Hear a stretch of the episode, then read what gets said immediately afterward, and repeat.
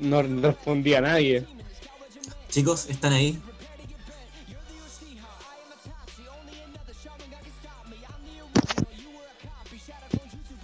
Y nada, entonces fue como, bueno, voy a voy a decir lo que tengo que decir nomás y si le llega a alguien la raja, y si no, a Qué complicado.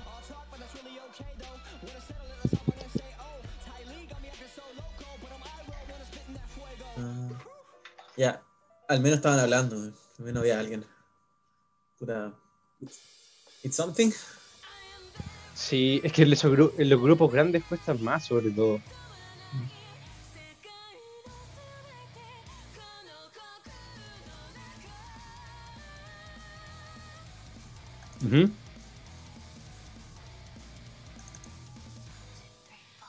Mm.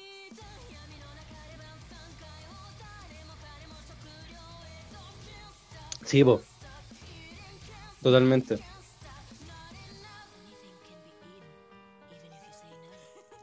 Mm, sí, eso es verdad.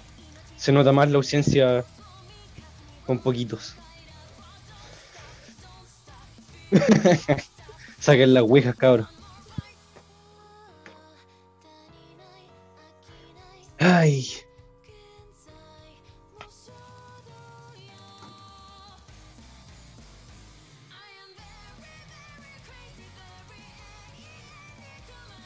Le he dicho su ni idea. Voy a meterme al Twitch porque estoy fuera del, Twitch ahora porque mi computadora, ah, como no puedo usar ambas cosas, pero ahora estoy usando una, así que ahora sí puedo ocupar Twitch. Todo eso sin audio para que no esté rebotando todo el rato.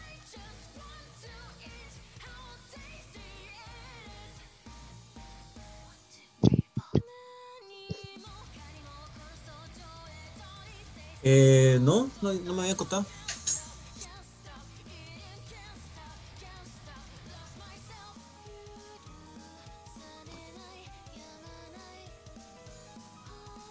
¿Como Spotify? Ah, la raja podría quizás eh, cooperar con eso, aunque la verdad es que yo nunca escucho el stream con audio, porque estoy escuchándolo a ustedes de aquí.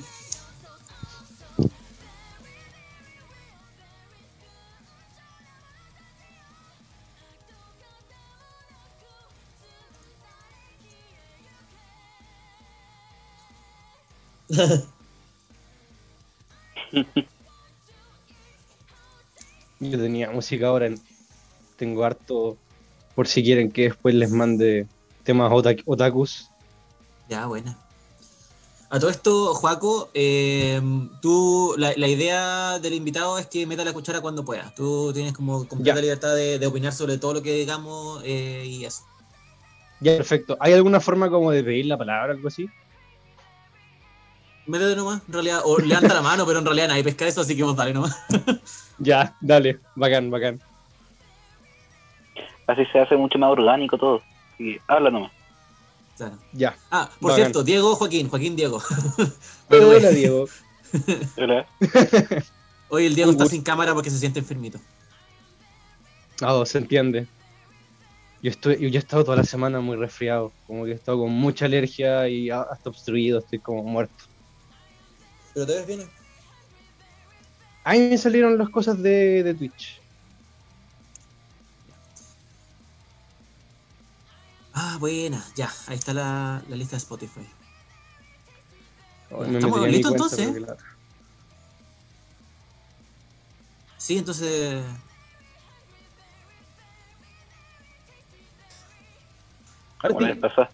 Maravilloso. Uy, me corro por un lado porque la cámara estaba muy hacia allá. Pero bueno.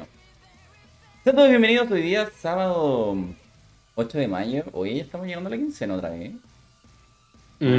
No, no mames. No mames, quiero mi sueldo ya del otro mes. Necesito, necesito este, este jueguito de mesa de Mansiones de la Locura. Va a ser mi regalo de cumpleaños.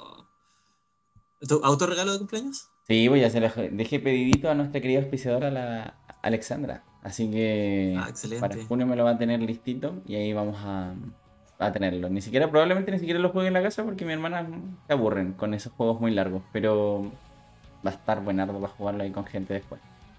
Así que bueno, ya llegando a nuestra querida quincena, bienvenidos a una nueva edición del programa de El Rincón de Otacón. Hoy día, hoy el- la camarita de, de JP se me bugueó, pero bueno. Eh, hoy día no tenemos a la ardilla, la perdimos por culpa del Día de la Madre, pero tenemos a nuestro querido Diego Sama que nuevamente vuelve con su imagen de Thor gordo. Ahí representándola siempre, ahí como siempre. Bienvenido, don Diego. Hola, hola, ¿cómo están? Bien, bien. Todo bien. Bien, bien. Eh, gracias, Elicito, por seguirnos, Elicito Comics. Bienvenido. Eh, hoy día vamos a estar hablando Ah, de las malas adaptaciones. Así que supongo que es conocido Joaquín, nuestro querido invitado de hoy día, que lo voy a presentar en un momento más. Pero creo que es conocido Sí. él por cómo reaccionó. Así que bienvenido, bienvenido Sí. al grupo. Eh, bienvenido JP también, nuestro querido diseñador estrella. No sé por qué no me sales en la camarita, pero ahí te voy a arreglar el tiro, don JP. Dale, eh, arréglame para yo dejar de hacer gestos hacia, hacia la cámara que nadie está viendo, porque en el stream no me veo. Parezco un, Sí. parezco un loco así haciendo gestos a la nada, solo en la pieza. Extrañamente no me, no me Pero- salías, pero ahí, ahí te voy a arreglar en cualquier momento. Pero Mientras, mientras Puede, fue- puede quedar como talla interna de nosotros. Que nosotros Sí. estamos viendo el Zoom. Sí, pues, estoy así como haciendo pura weá y ustedes nomás lo están viendo y nadie más el stream. Eso es muy triste, amigo JP. Eh, pero eso, es un gusto estar aquí de vuelta. Y- y- y- eh, y- siempre es un gusto estar aquí. Eh, y nada, pues yo aquí, igual que la semana pasada, he estado pegadísimo a Switch jugando Persona 5 Strikers eh, y dibujando y, y así haciendo como muy poco de todo lo demás. Pero, pero contento, contento con, con esta semana. Ay, creo que te arreglé, creo. Solo creo. o sea, apareces en cámara, pero no sé si. Ah, Ah, se ve bien, se ve, se ve decente. Se ve, o sea, hay bordes y cosas, pero me veo decente. no olvida todo porque acabo de darme cuenta que es- está como la cámara del que habla. Ah, por Ah, eso claro. está- Es que Es hace que rato sí, ya no me deja como capturar la ventana de, de la segunda pantalla, no sé por qué. Ah. Mm, Bueno, eso. Ah, ahí sí, bo, esa era. Ahí sí. A ver si te podría arreglar, JP. ¿Por qué me volverás? Yes. Yes, yes, yes, yes.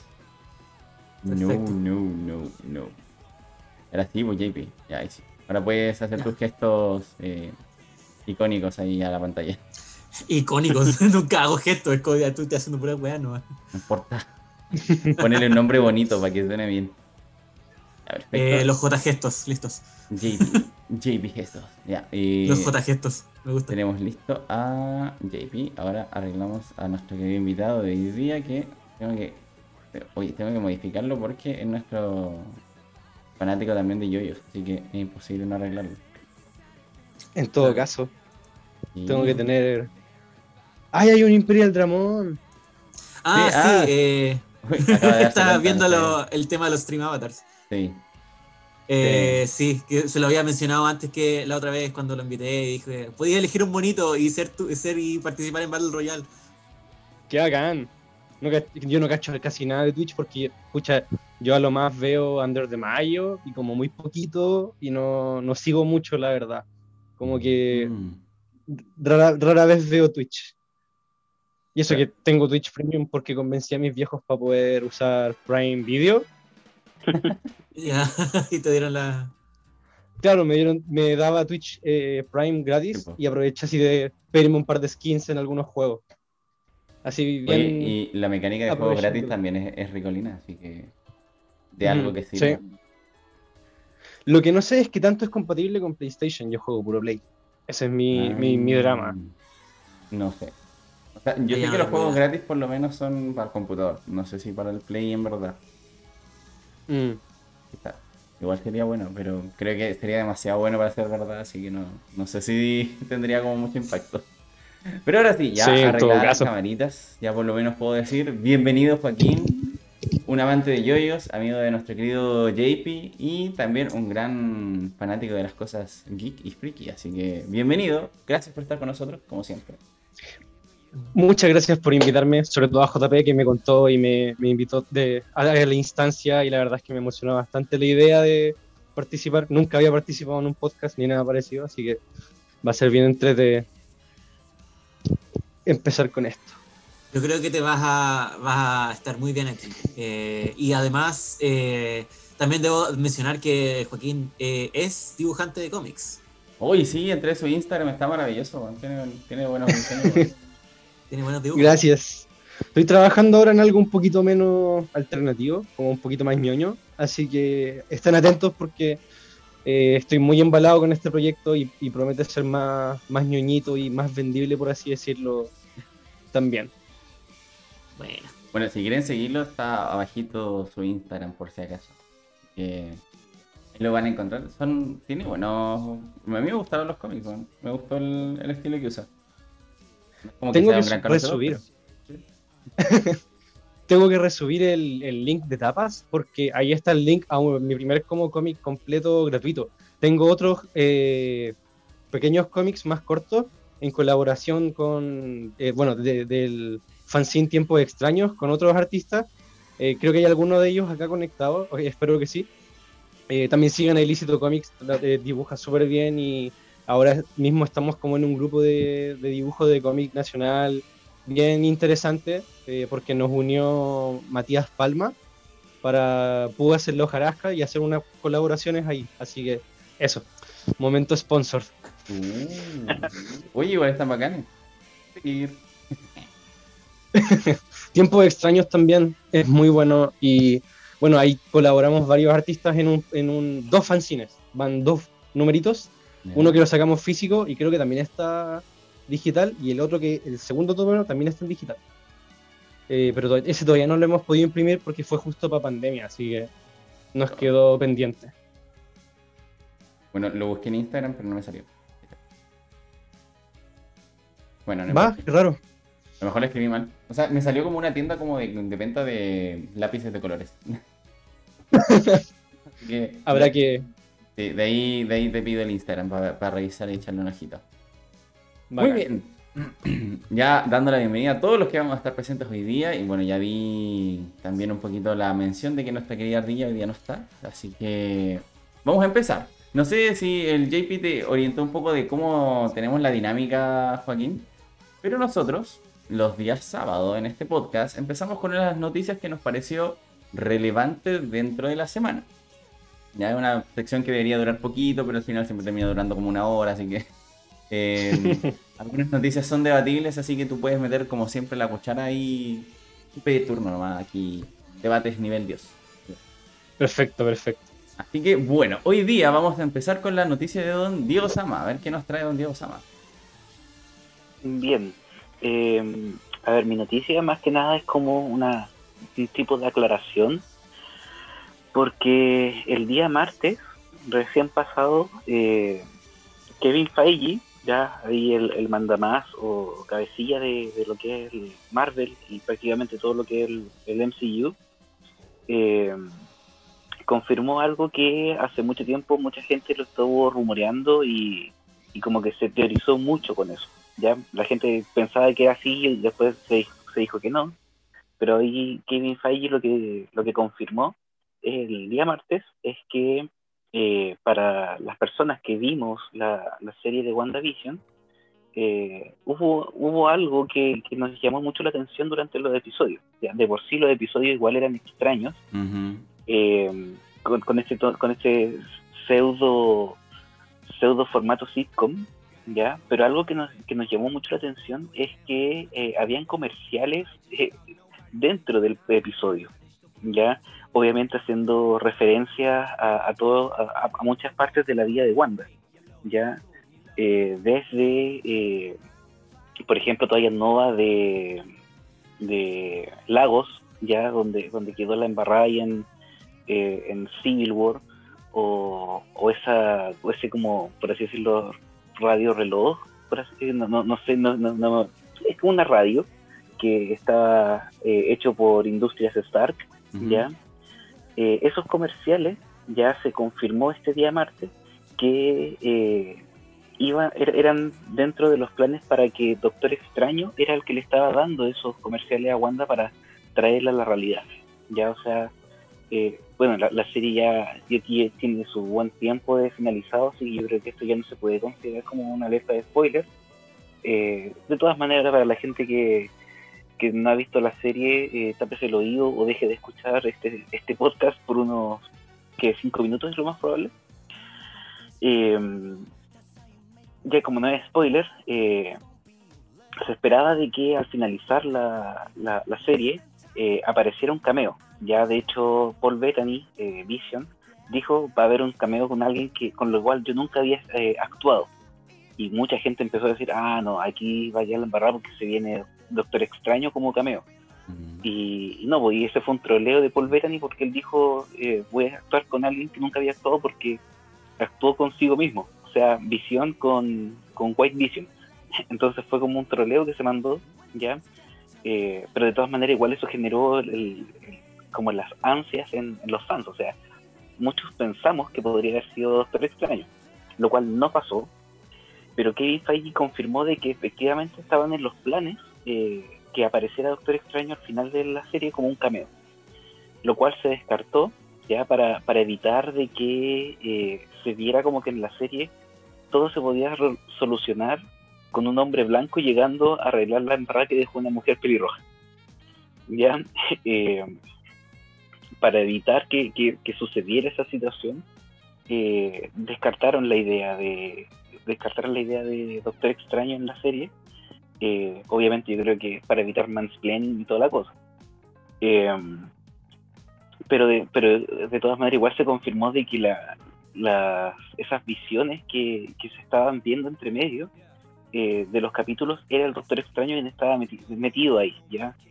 Eh, obviamente eso después eh, no, lo, no lo llevaron a cabo así como, por así decirlo, eh, oficialmente en la serie, pero eso es lo que dentro del universo Marvel se puede entender de lo que pasó.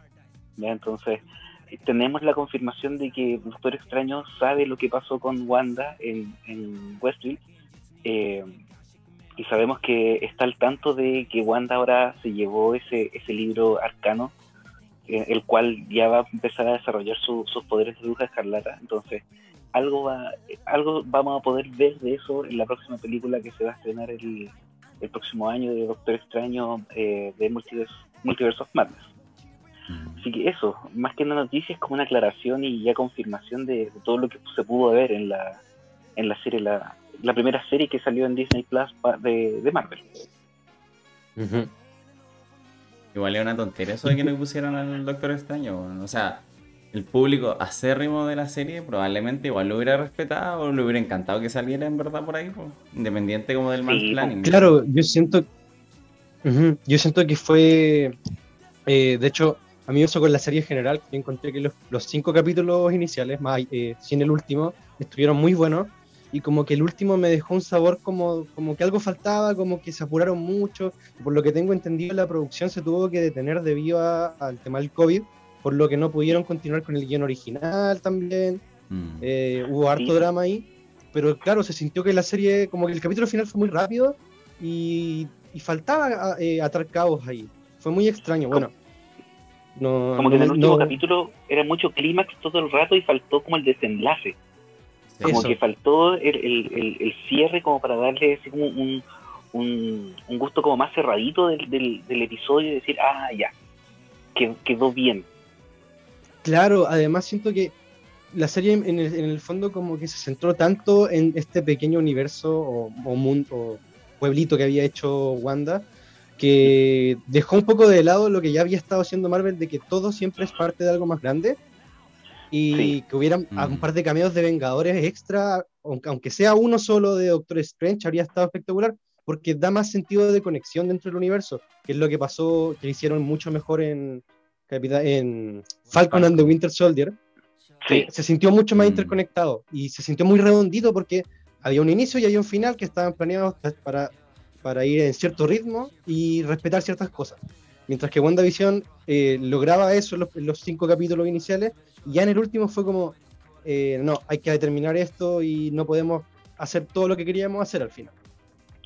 claro, igual eso, eso cubre un poco el hecho de que inicialmente se iba a estrenar de Falcon and Winter Soldier antes de WandaVision, pero Mm. esa serie se retrasó mucho más por temas de COVID. Mm. Entonces, como Disney Plus ya no... A ver, una de las cosas como más... Eh, todavía estamos con cosas. Mucha gente contrató Disney Plus solamente por las series de Marvel. Porque nos Sí. dijeron eh, las series de Marvel pertenecen al MCU, o sea, se tienen que ver sí o sí las series para poder entender bien las películas que van a ver después. Claro. Entonces, eh, mucha gente la contrató Disney Plus por lo mismo. Y, y se estaban demorando en, en- en sacar esas series. Y que era prácticamente como el, el- el objetivo de muchos con- de los contratos de, de Disney Plus. Entonces, ¿qué, qué pensaron? Yo creo, "Ah, ya, tiremos WandaVision porque esta la, la pudimos sacar antes, Claro. en Mm. comparación a, a Falcon y Winter Soldier. Sí. Entonces, e- efectivamente se ve como tal vez mucho más, eh, como una historia mucho más cerrada o más completa la de Falcon, porque efectivamente eso es lo que tenía que haber pasado eh, al principio de toda la, la- la saga de series. Mm. Entonces Mm. era como, por así decirlo, como el primer gran paso de, de dar desde una película a un formato serie. Y obviamente por lo mismo no se vio tal vez tan completa del en WandaVision. Claro, porque además esto se supone que abría la fase 4. Como que había que abrir con esos pensados. Exacto, exacto. Yo, no- yo todavía no contrato Disney Plus porque, no sé, todavía no lo hago. como- debería hacerlo. Y Uy. tienen razón. e- Esa hubiera sido como una de mis razones para, para contratarlo. Porque en verdad nada de lo clásico de Disney me interesa como revisitar. Excepto quizás, no sé, un, un par de películas.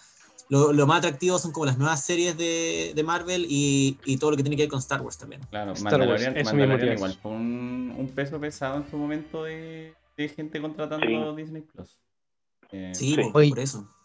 Yo aún ni la veo, como que no, no me he dado el tiempo, porque como me, voy- me iba a coordinar a verlo con mi familia, no nos hemos dado el tiempo, pero, pero claro, yo también he leído y he escuchado de todo el mundo que eh, en que Star Wars es como lo que pasa con Amazon. Con Amazon, con Prime Video, la gente se queda por The Voice, ahora Claro. está con, por Invincible, como que están esas cositas particulares Sí. que, te, que te engancharon. Oye, a todo esto, hablando de series de superhéroes, yo me- ya terminé de ver Jupiter's Legacy. Pero, Ah. weón, la Oh, empezaste yo no la ayer. empiezo. Sí, es verdad. Salió ayer o no? Eh, antes de ayer creo que salió. ¿Hasta ayer? Ah, Sí, y antes de ayer no la pude ver por temas de tiempo y cansancio, pero ayer la empecé a ver y ya la terminé. ¿Y qué tal?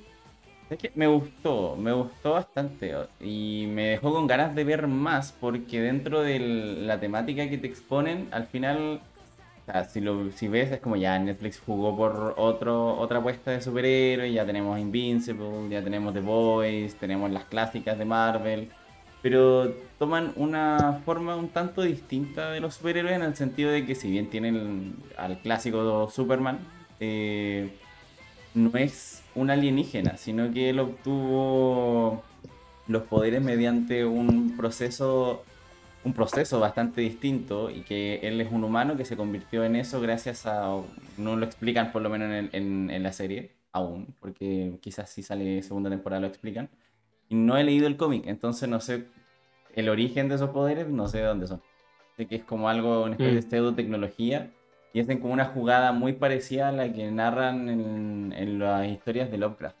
Por eso quizás me gustó.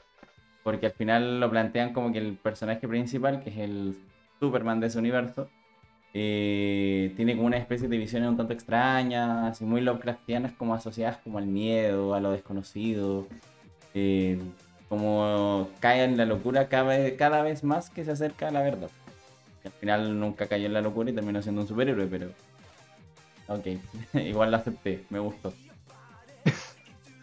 Bacán, bacán. que sí. Es, es, es cuático como, como en, en distintas, eh, no sé, en distintas adaptaciones de distintos cómics, ya, y, y obviamente en sus adaptaciones a, a series, eh, ya sea animada o a nivel de live action, eh, existe este personaje tipo Superman. eh, pero que, que obviamente tenemos al, al Superman, por ejemplo, el, el Superman de CW, que es efectivamente Kal-El, ¿ya? Pero pero tenemos a este a este pseudo Superman que aparece en Invincible por así decirlo que Claro. Omniman. Omniman tene- tenemos al al pucha va, a ser como muy muy broma lo que voy a decir pero también tenemos al capitanazo en la, en la casa de los dibujos Sí, eh, sí, es verdad. tenemos eh, incluso el, el mismo eh, puta, se, me, se me- se me fue el nombre ¿De el que es aparece en The Voice. el- Homelander. sí, Homelander. Homelander. Homelander Mm. también es una, es una versión muy retorcida de Superman. O sea, claro. Al final igual termina siendo eh, Superman independiente de los distintos universos. Pasa a tener como un tipo de, de importancia a, a nivel como general. Como que es transversal a cualquier tipo de, de- de universo animado. De hecho, es súper curioso porque si bien como que Superman nace de este arquetipo tipo Hércules o dios, dios semidios griego, eh, no sé, después tenemos a Goku en Japón. Goku está basado en Superman, pero así full. Y al final Superman se transformó en otro arquetipo. Como que Claro. nació un arquetipo de un arquetipo y ahora todos tratan de sacar una versión nueva de Superman. Marvel tiene a Sentry, Hyperion, Sí. eh, y se ha, vuel- se ha vuelto interesante cómo surgen estas propuestas. Lo que mencionabas de Invincible, por ejemplo, con Omniman, que igual es, Mm. es cuático. Tienen orígenes parecidos al final, pues. Todo lo que. Mm. Todos vienen del mismo mito, pues. Al final, la Claro, cultura claro. de Viltrumitas se distingue en que son una raza bélica, ¿no? Aunque los kryptonianos igual tenían nazis espaciales. Sí. Sí. Mm. Es que yo creo que lo interesante es cómo se comporta también al final el superhéroe conforme a sus poderes de semidios. Creo que como que eso es lo que resulta lo atrayente del personaje. Entonces... Claro. mm, quizás por eso. Bueno, ahí yo- Ilícito menciona Mayor América. No lo olvidé, tío Diego. Sí, sí, lo siento. mm, sí, es un muy buen punto. Pero sí, no Oye, sé. hablando- mm, díganos. Hablando hablando de, de Superman, eh, no sé si cacharon que eh, War- Warner está como tirando los palos para hacer la versión de mm, Superman negro y como que se está pasando por donde no, no llega el sol a Henry Claro. Cavill. Como Sí. que prácticamente lo tienen contratado, pero no lo tienen considerado para ningún tipo de adaptación de Superman más adelante. Loco, yo como fanático acérrimo de Henry Cavill y de Superman en general, eh, estoy muy enojado porque a mí me encanta la idea de Superman afroamericano porque tenías a Kal-El Calvin, el Calvin Ellis, que es una buena adaptación, un buen personaje, es un Elseworld muy interesante, que no ha tenido, tiene alto y bajo en su historia de cómics, y después tenía a Val Sod, pero como que quieren hacer que Clark Kent sea el Sea Superman negro. afroamericano. O sea, Sí. y, y si quieren enfocarse en, en- en personajes afroamericanos, ¿por qué dejaron a Cyborg de lado? ¿Por qué no usan a Jon Stewart? ¿Por qué no usan Ajá. a Steel? Como que se nota que Warner Bros. no sabe a dónde quiere apuntar, simplemente están buscando causar quizás un poco de polémica, distraer de las cosas de Snyder, o hacer enrabiar un poco a la gente, porque como que tienen las cosas para hacer un buen material, Mm. Pero están enfocando por un lado un poquito muy Sí, qué raro eh, eso. extraño. Sí, O sea, es que, Es no que. War- Warner perdió, perdió el, el rumbo. Puede ser tal vez un, un comentario demasiado sesgado el que voy a hacer. Pero Warner perdió el rumbo desde eh, la trilogía de Nolan. Sí, en Eso parte fue, sí. es- eso fue como eh, el gran boom de superhéroes que tuvo eh, Warner en su momento. Sí. Eh, y, de, y de ahí no supo cómo, cómo armar un universo sin el Batman de Nolan. Mm. Mm. porque ese, ese, ese Batman tuvo mucha, muy buena recepción. Sí, podemos, podemos tenerle crítica al Bane que salió, ya, sí. Eh, el espantapájaros no, no, no, como, como que no pegó mucho tampoco, ya, también. Eh, te- bueno, na- nada que decir con Heath Ledger y su, y su interpretación del Guasón, porque fue una interpretación totalmente nueva. Sí, Pero- libre, pero interesante. Exacto. Entonces, de- desde ahí no era súper difícil inventar un universo eh, de DC, por así decirlo, sin ese Batman que la gente ya, ya lo veía como Batman. Entonces, eh, ahí, ahí yo creo que puede, puede, estar, puede estar la caída de- del universo cinematográfico de, de DC. Mm. Yo hago un mea culpa. Ay, perdón, dale, dale, Edu. Yo iba a mencionar lo que menciona Ilicito en el, en el chat, que la polémica al servicio de la publicidad, creo que va más por ahí. Tal cual. Mm. Sí, es verdad. A mí me pasa que yo hago un mea culpa de que eh, a mí me encantaba el Batman de Nolan y cuando era más chico. Y cuando anunciaron que Ben Affleck iba a ser Batman, yo me volví loco, así como, no, qué asqueroso, ¿por qué? Y después vi Batman vs. Superman y ya, sé que a mucha gente, esta película ya divide mucho y puede dar para todas, a, a mí me da horas de conversación sobre, sobre esta película, pero yo amé el Batman de Ben Affleck y efectivamente siento que pasa un poco que Warner eh, lanza estas pequeñas joyitas, como por ejemplo el Joker, Man of Steel. Eh, Batman vs. Superman tiene más, causa más, ¿cómo se dice? Eh, polémica por, por otros temas. Ah, yo la amé personalmente, la versión extendida sobre todo. Pero siento que pasó ahí con Warner que llegó un punto en que dijeron, no, ¿sabéis qué? Deberíamos estar haciendo más lo que hacen. Y eso se reflejó mucho en Suicide Squad y en la, Just- la Justice League, que fue la versión bastardizada de, de la liga. Y siento Sí. que ahí se nota mucho que, que fueron, eran los ejecutivos lo que no sabían que querían. Estaban, estaban buscando la fórmula la fórmula que hizo Marvel. O sea, Marvel Querían ganar millones. fórmula como de. Exacto. Era, era solamente Mm. plata. ¿Sí? Mm, No, y yo siento Porque- que algo que... porque- Ah, perdón. Sí, no, era más que nada como para, para con- confirmar un poquito más la idea. Porque por algo igual le han dado mucho eh, a lo que fue Gal Gadot en su momento con, con Wonder Woman. Porque fue Sí. muy. eh, eh, fue una muy buena película para atraer al público. Y lo Mm. mismo pasó con Aquaman. Pero Aquaman venía también con el. O sea, era Jason Momoa. Jason Momoa de por sí era, era el, el atractivo por Games of Thrones. Independiente Claro. de que no, no, no estuvo tanto tiempo en la serie, era Jason Momoa. con eso Jason se dice mamadísimo. Exacto. Es Caldrogo, po, weón. Entonces, Cuando, Cuando- cuando vi, cuando vi, claro, es que cuando vi eh, Game of Thrones hace poco con la, con la Nicole, eh, yo le decía así, y no podía decirlo de otra forma, no era Cal Drogo y no era Jason Momoa, era Jason mamadísimo. O Es que ese es sí. el tema, aprovecharon que los, que los actores se transformaron en sus propios personajes al final. Mm. Eh, a mí me encuentro que Wonder Woman, si bien hace muy bien la pega, con Wonder Woman 84 tiraron todas las pailas. No, esa fue Sí, una pésima que no- película. Fue un Sí, retroceso no, tanto no. En, en guion como en efectos especiales, weón. Sí, yo siento es que que, la estaban obligando a Pedro todo. Mm, sí, sí, Sí, no, y el problema es que también hay poderes que le inventaron para esa película. Entonces, como que. ugh. Por ejemplo, eso el de poder que. del guion. Bueno, a- bueno, aparte de eso, o sea, esa cuestión de así como de que podía con el lazo de la verdad básicamente surfear en los rayos, que podía ella Sí. como ampliar esta in- invisibilidad del avión, o inventarle el poder de crear combustible para el avión y que llegue muy rápido al otro extremo del mundo también. Entonces, como, Mm. ay, por favor, no. Entonces, lo del no lazo sé. se veía bacán, pero no tenía ninguna incidencia en la No había lógica de eso. Sí. No, y aparte que se contradicen solo. Yo entiendo que ellos querían eliminar prácticamente lo que hizo Snyder, pero como que Wonder Woman aprendió a volar, y, pero en Batman vs Superman no volaba. Eco. ¿cachai? No, Como- mm, o sea, se nota que ahí también es como, no, cámbialo, cámbialo, cámbialo, porque no queremos que, que recuerde esta otra película. En Batman vs Superman, Diana dice, yo me alejé 100 años de la humanidad después de lo de Steve Trevor. Y acá es como, ah, pero en los 80, o sea, como... ¿Qué onda? Concuerdo con lo que dice Ilicito ahí en el, en el chat, pero, pero igual me da risa esa cuestión, pues, de como cómo tomarte en serio un avión invisible. Esa es una weá Sí, tan- Sí.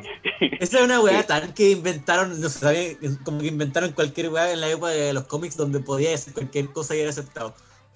Ese es el tema. En los cómics muchas cosas pueden funcionar, en el live action tenéis que tener cuidado. Sí. Claro. Realmente como, no sé, era- siento que también era una cosa como de la época, como que en la época donde salieron los cómics originalmente podían hacer lo que ellos se les diera la, la puta gana y era como, bueno, Sí. está bien, se están inventando el, están inventando el género sobre la marcha, pues, y ahora es como, No, y a mí me pasa que si vas a hacer algo bizarro que tenga que ver con el mundo en general, no sé. eh, no sé si ustedes vieron Doom Patrol, que yo encuentro que es lo mejor que ha sacado DC en años, Sí. eh, Mm. en cuanto a adaptaciones. Y bueno, en cuanto a cómics también, Grant Morrison es un seco. Pero Doom Patrol es súper bizarro, súper extraño, pero logran hacer esas cosas bien porque son consistentes dentro de su propio mundo. y Mm. tienen y hacen sentido dentro de el tono general de la serie. Pero si ponía un avión invisible en Wonder Woman, la que luchaba contra soldados, ¿cachai? Y estaba en un conflicto bélico importante, como que se te, eh, en la primera película, por ejemplo, se te va un poquito esa onda, porque escapa demasiado del nivel de ficción que ya había en Wonder Woman. Como que el nivel de ficción de Wonder Woman, la primera era acá, y el de 84 con el avión se iba por acá, po. Sí. No, no hacía sentido. Mm, fue, fue acuerdo. fue súper poco, poco consistente. Aparte que la escena, la escena de como de que Diana respete la honestidad, creo que fue mal aprovechada de cuando era pequeña. Como que esa escena igual estaba Mm. súper, estaba, estaba bien. Pero ya después como que de la nada lo recordara y convenciera con el poder de la amistad estilo Naruto al- a la humanidad, no, no, no Sí. pegaba. No. No, y además que se contradice Yo había visto un video sobre esto donde el cabro conversaba y yo no lo había tomado en cuenta. Pero en Wonder Woman la primera te muestran que Diana cuando era chica, todas le sacaban la cresta y tenía que entrenar y hacerse, hacerse más fuerte. Y en cambio en la segunda fue como, es que no, es que Diana era seca desde niña. Mm, O sea, te, te arruináis también todo su progreso como, como de cuando era chica tuvo que entrenar para hacerse fuerte y ser una, una tipa bacán. Eh, y la transformáis de nuevo como. Estáis tratando de volverla casi como una Sue. Y es una lata, porque Diana no es eso para nada. No. Para nada. Sí, igual es complicado ahí porque, bueno, al final creo que cae mucho con los últimos videos que he estado viendo en, en YouTube, que es como el intento de forzar la inclusión de ciertas áreas, o como la, i- Sí. la igualdad de, cierto, de ciertos estereotipos de, ya sea de personajes o de, o de, di- de guiones en sí mismos. O sea, como decís tú, al final Mm. tratan de hacer de que ciertos personajes sean las Mary Sue. Con Diana le Mm. intentaron en, en Wonder Woman 84, que hacía de todo, que ella tenía que dejar a la- al, al amor de la vida y ya con eso arregló todo la película. Eh, Claro. Intentaron hacer lo mismo con la Capitana Marvel y tampoco les salió, les salió el tiro por la culata porque muchos odiaban a Capitana Marvel por hacerle la Marisú de, del UCM. Entonces, De hecho, mm, de hecho, por lo mismo, ahora, si te, si te diste cuenta con, con lo que se mandó el lunes eh, Marvel, celebrando su MCU, eh, ya no se llama Capitana Marvel 2, se llama Marvels. Marvels, sí. Exacto. O sea, tinca. primero, primero eh, bueno, va- va- tiene relación con la serie de Miss Marvel que va a salir. Mm, Eh, Ujú. O sea, también hay, en hay ese que sentido tiene que sentido. Perdón, sorry. Solo quería decir que tiene sentido si son como dos Marvels que se llaman igual. Como que tienen Tres. En este de caso Marvel. van a haber tres. Ah, van a ser tres. tres Ah, ya. Mónica Rambeau. Mónica Rambeau también es considerada una capi- la Capitana Marvel dentro de los cómics. Ah, Claro. Eh, entonces, y Mónica Rambeau ya, ya tuvo su, su in- bueno, tuvo su ini- inicio en, en primer Capitana Marvel y también en, en la serie de, WandaVision. Entonces, ya tiene todo, el- como que con, con la in- inclusión de estas dos Marvels nuevas, era necesario cambiar el nombre a la película. Pero, pero también hay lo más probable es que consideraron que eh, Capitana Marvel tampoco tuvo muy buen eh, acercamiento desde su película y tampoco en cuanto a su, a, a su participación en Endgame. Se esperaba que ella fuera también Sí. como gran parte de, de como la parte bélica y no fue tan así. Sí, No. puta, te, te- te- te destruyó la nave que estaba dejando la cagada en el mundo, sí, eso es cierto. Eh, pero aparte de eso no, no hubo mayor eh, mayor como no tuvo relevancia en la, en pelea. Mm. claro claro Yo, yo me acuerdo de haber hablado harto sobre Capitana Marvel en la U antes de que saliera la película, porque a mí siempre me ha pasado que en los cómics nunca me ha caído muy bien Carol Danvers. Se pone un poco, eh, ¿cómo decirlo?, fascista para sus cosas. Y es, es media complicada, genera mucho conflicto. Creo que recuerdo. Civil eso. War 2 fue totalmente fascista así que totalmente Sí. entendible sí, Sí, ¿no? Y, y Carol Danvers igual e- era un personaje súper difícil de adaptar y como que optaron mucho porque por esta onda que también pasó hace poco en la adaptación de A Los Ángeles de Charlie, la última que salió, sí. que vuelven a un personaje, eh, a los personajes tan secos para todos, sin ninguna dificultad para nada, que nadie se puede identificar y nadie puede agarrarlos de algún lado y decir, oh, lo entiendo, porque al final le sale todo bien. Es lo que pasaba con Rey. Rey en Star Wars, como Mm. que su primera película aprendió a usar la fuerza de la nada y le ganó a Kylo Ren en una pelea de sables, siendo que Kylo tenía entrenamiento como de muchos años, y pasa lo mismo con Capitana Marvel, y no solo en poder, sino que en el carácter, que es como, yo ya me las sé todas y no necesito tu ayuda, en vez, y lo que sí genera empatía es lo que pasa en Mulan, por ejemplo. Cierto. En Mulan, la, la- en, la, en la antigua, en la original, eh, Mulan pasa por ciertas dificultades, entrena, se vuelve fuerte, y ahí se convierte en un personaje bacán. Claro. En cambio, Bueno, estas otras son bacanas desde el inicio. en, la, en, en el live action de Mulan al final hacen lo mismo de las Marisol. Es Claro. una Marisol al final. Salta de como do- dos Mm. pisos de altura y cae como si nada. Todos gracias al Hemos hablado harto de la de, de Mulan eh, aquí mismo en el podcast y, y pucha es más relevante que nunca con el tema de las malas adaptaciones, en lo cual vamos a llegar un poquito más adelante. Sí. Oye, Bueno, Al final, eh, todo esto son adaptaciones. Claro. Bueno, eh, quitando un poco el espacio, porque ya no, nos pasamos mucho en una sola noticia. Eh, No fue mi intención. Debo, ¿Me debo- perdonas? debo decir de que igual es interesante el tema de que Strange eh, diera lo de los comerciales. Me hubiera gustado, concuerdo con lo que Sí. dijo el Paco, que en verdad hubiera sido un perfecto una- un cameo de. un cameo por último de, de Doctor Strange. Porque tendrían sentido Claro. los comerciales. Porque en verdad O uno por lo menos haber visto la capa. Claro, algo así. Porque uno ve los Mm. comerciales como que ya, algunos tenían sentido con el pasado de Wanda, de la cuestión, pero ahora que veo las imágenes que están rondando ahí en vivo, las imágenes que mandaste, el comercial ese de como plasticina, bueno, no lo entendí para nada. El, el final, el del tiburón. Sí. Ese fue uno de los más bizarros, yo creo. Mm. y- y de verdad, ese fue uno de los que generó más polémica porque muchos empezaron a decir, bueno, ahí ya estaba la teoría de que Mephisto podría haber estado en la serie. Ya, Mm. eh, obviamente también se- en, ese, en ese momento se pensaba de que Mephisto era el que estaba ocupando el cuerpo de, Pit- de, de Pietro, De Pietro. ese Pietro de, de X-Men. Bueno, sa- salieron, salieron muchas, muchas teorías ahí y, y también salió el, el tema de que posiblemente ese tiburón era Mephisto, que te daba como Mm. la te daba la, la herramienta para sobrevivir, pero al final no te la daba completa y obviamente el que salía beneficiado era él. Claro. mm. Y eso hubiera tenido también mucho sentido si que hubiera estado el Doctor Extraño ahí. Pero no, Mm. Pero no. Así que bueno, eso queda como conclusión de esa noticia. Hizo falta un Doctor Strange, definitivamente. Sí, totalmente. Casi tanto como el que quitaran una, la justificación de Salva Marta. Puta, sí. Pero bueno, pasemos Nunca a la vamos a superar esa wea. Nunca. No, yo nunca lo voy a superar. Siempre que veo esa wea, como que podían decir, por último, ya, salva a mi mamá. Y ahí ya, listo. Solucionáis cualquier Ahí me- problema. A mí me encantó la escena, que igual, bueno, sé- entiendo por qué el meme, pero a mí, me- a mí me, me mató. Yo, Sí. yo cada vez que me acuerdo de eso, me acuerdo del meme de los Simpsons, donde sale Bart arriba diciendo así como, ay, sí, solamente porque dijo la, la, la frase salva a Marta. Y después abajo sale Martin así como todo encabronado porque explicando toda la, eh, como la explicación así ya más, más lógica de, de todo el procesamiento que hizo Batman al escuchar eso de salva a. Ujú. Soy Martin. Ofi- oficialmente soy Martin. Me imagino el meme de. Me, imagino, me, me acuerdo del meme de Ibai como explicando weas en una pizarrita. Sí. Sí, bien. sí. Pero, pucha, Tal cual. aún así, yo encuentro que hubiera estado mejor eh, aplicada si cambié en vez del Marta por mamá. Creo que ahí como que el- Sí, habrían estado como menos, o, o habría tenido menos retractores que con el Marta. Creo. eso es verdad. Salva a mamá Coco, Sí. salva a mamá Coco. Claro. O por último que hubiera dicho Save Mother, Save Martha, pero que dijera Claro. mamá en algún momento, porque si no, es verdad que, que genera ese conflicto. Mm, Porque igual como que el nombre es el detonador, pero el Mother es la asociación. sí. Cuando llega Claro. Lois, ahí como que Batman dice, ah, es su mamá, ¿cachai? Y llega Lois diciéndole, oye, péscalo, péscalo.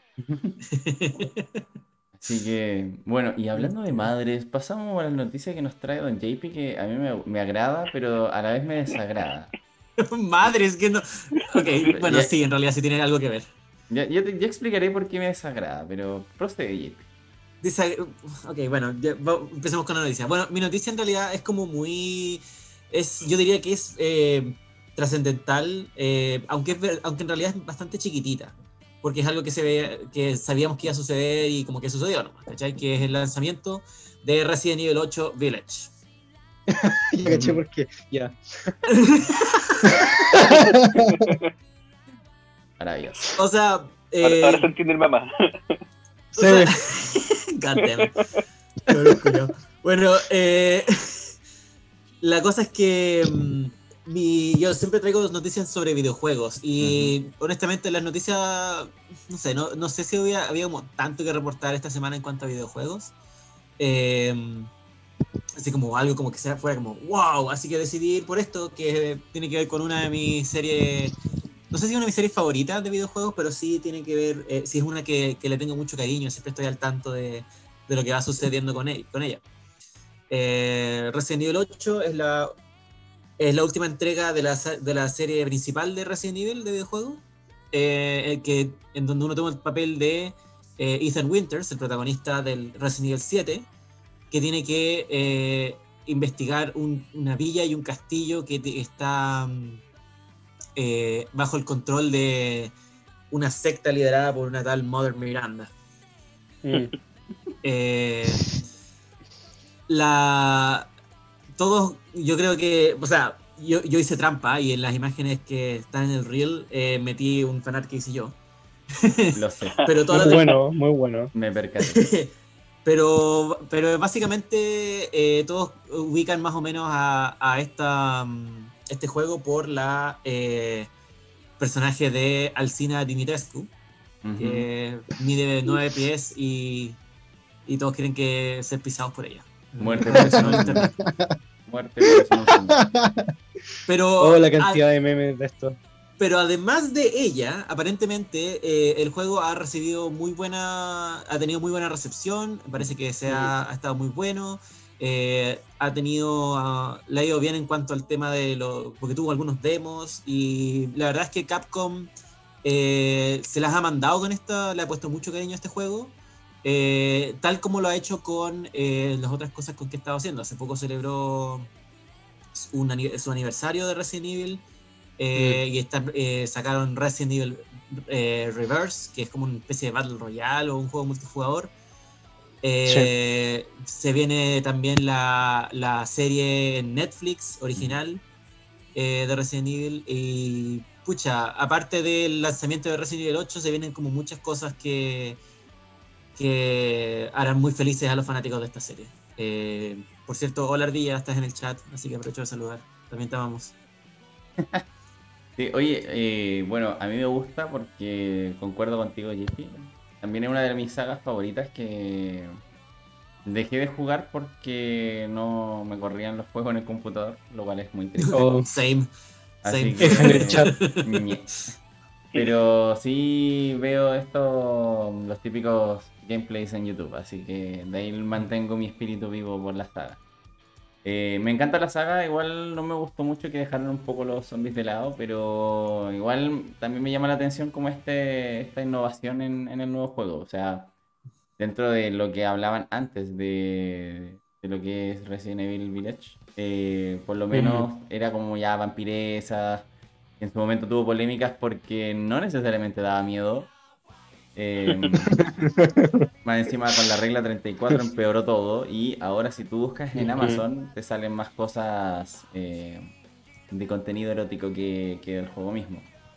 Pero eh, en sí mismo igual me gusta que apuesten por nuevas cosas y que intenten como de, de innovar dentro de la franquicia para que no se mantenga ahí pegada y que no sea como el clásico, no sé, por ejemplo, Pro Evolution Soccer o el FIFA, el clásico que no cambian nada casi entre juego y juego.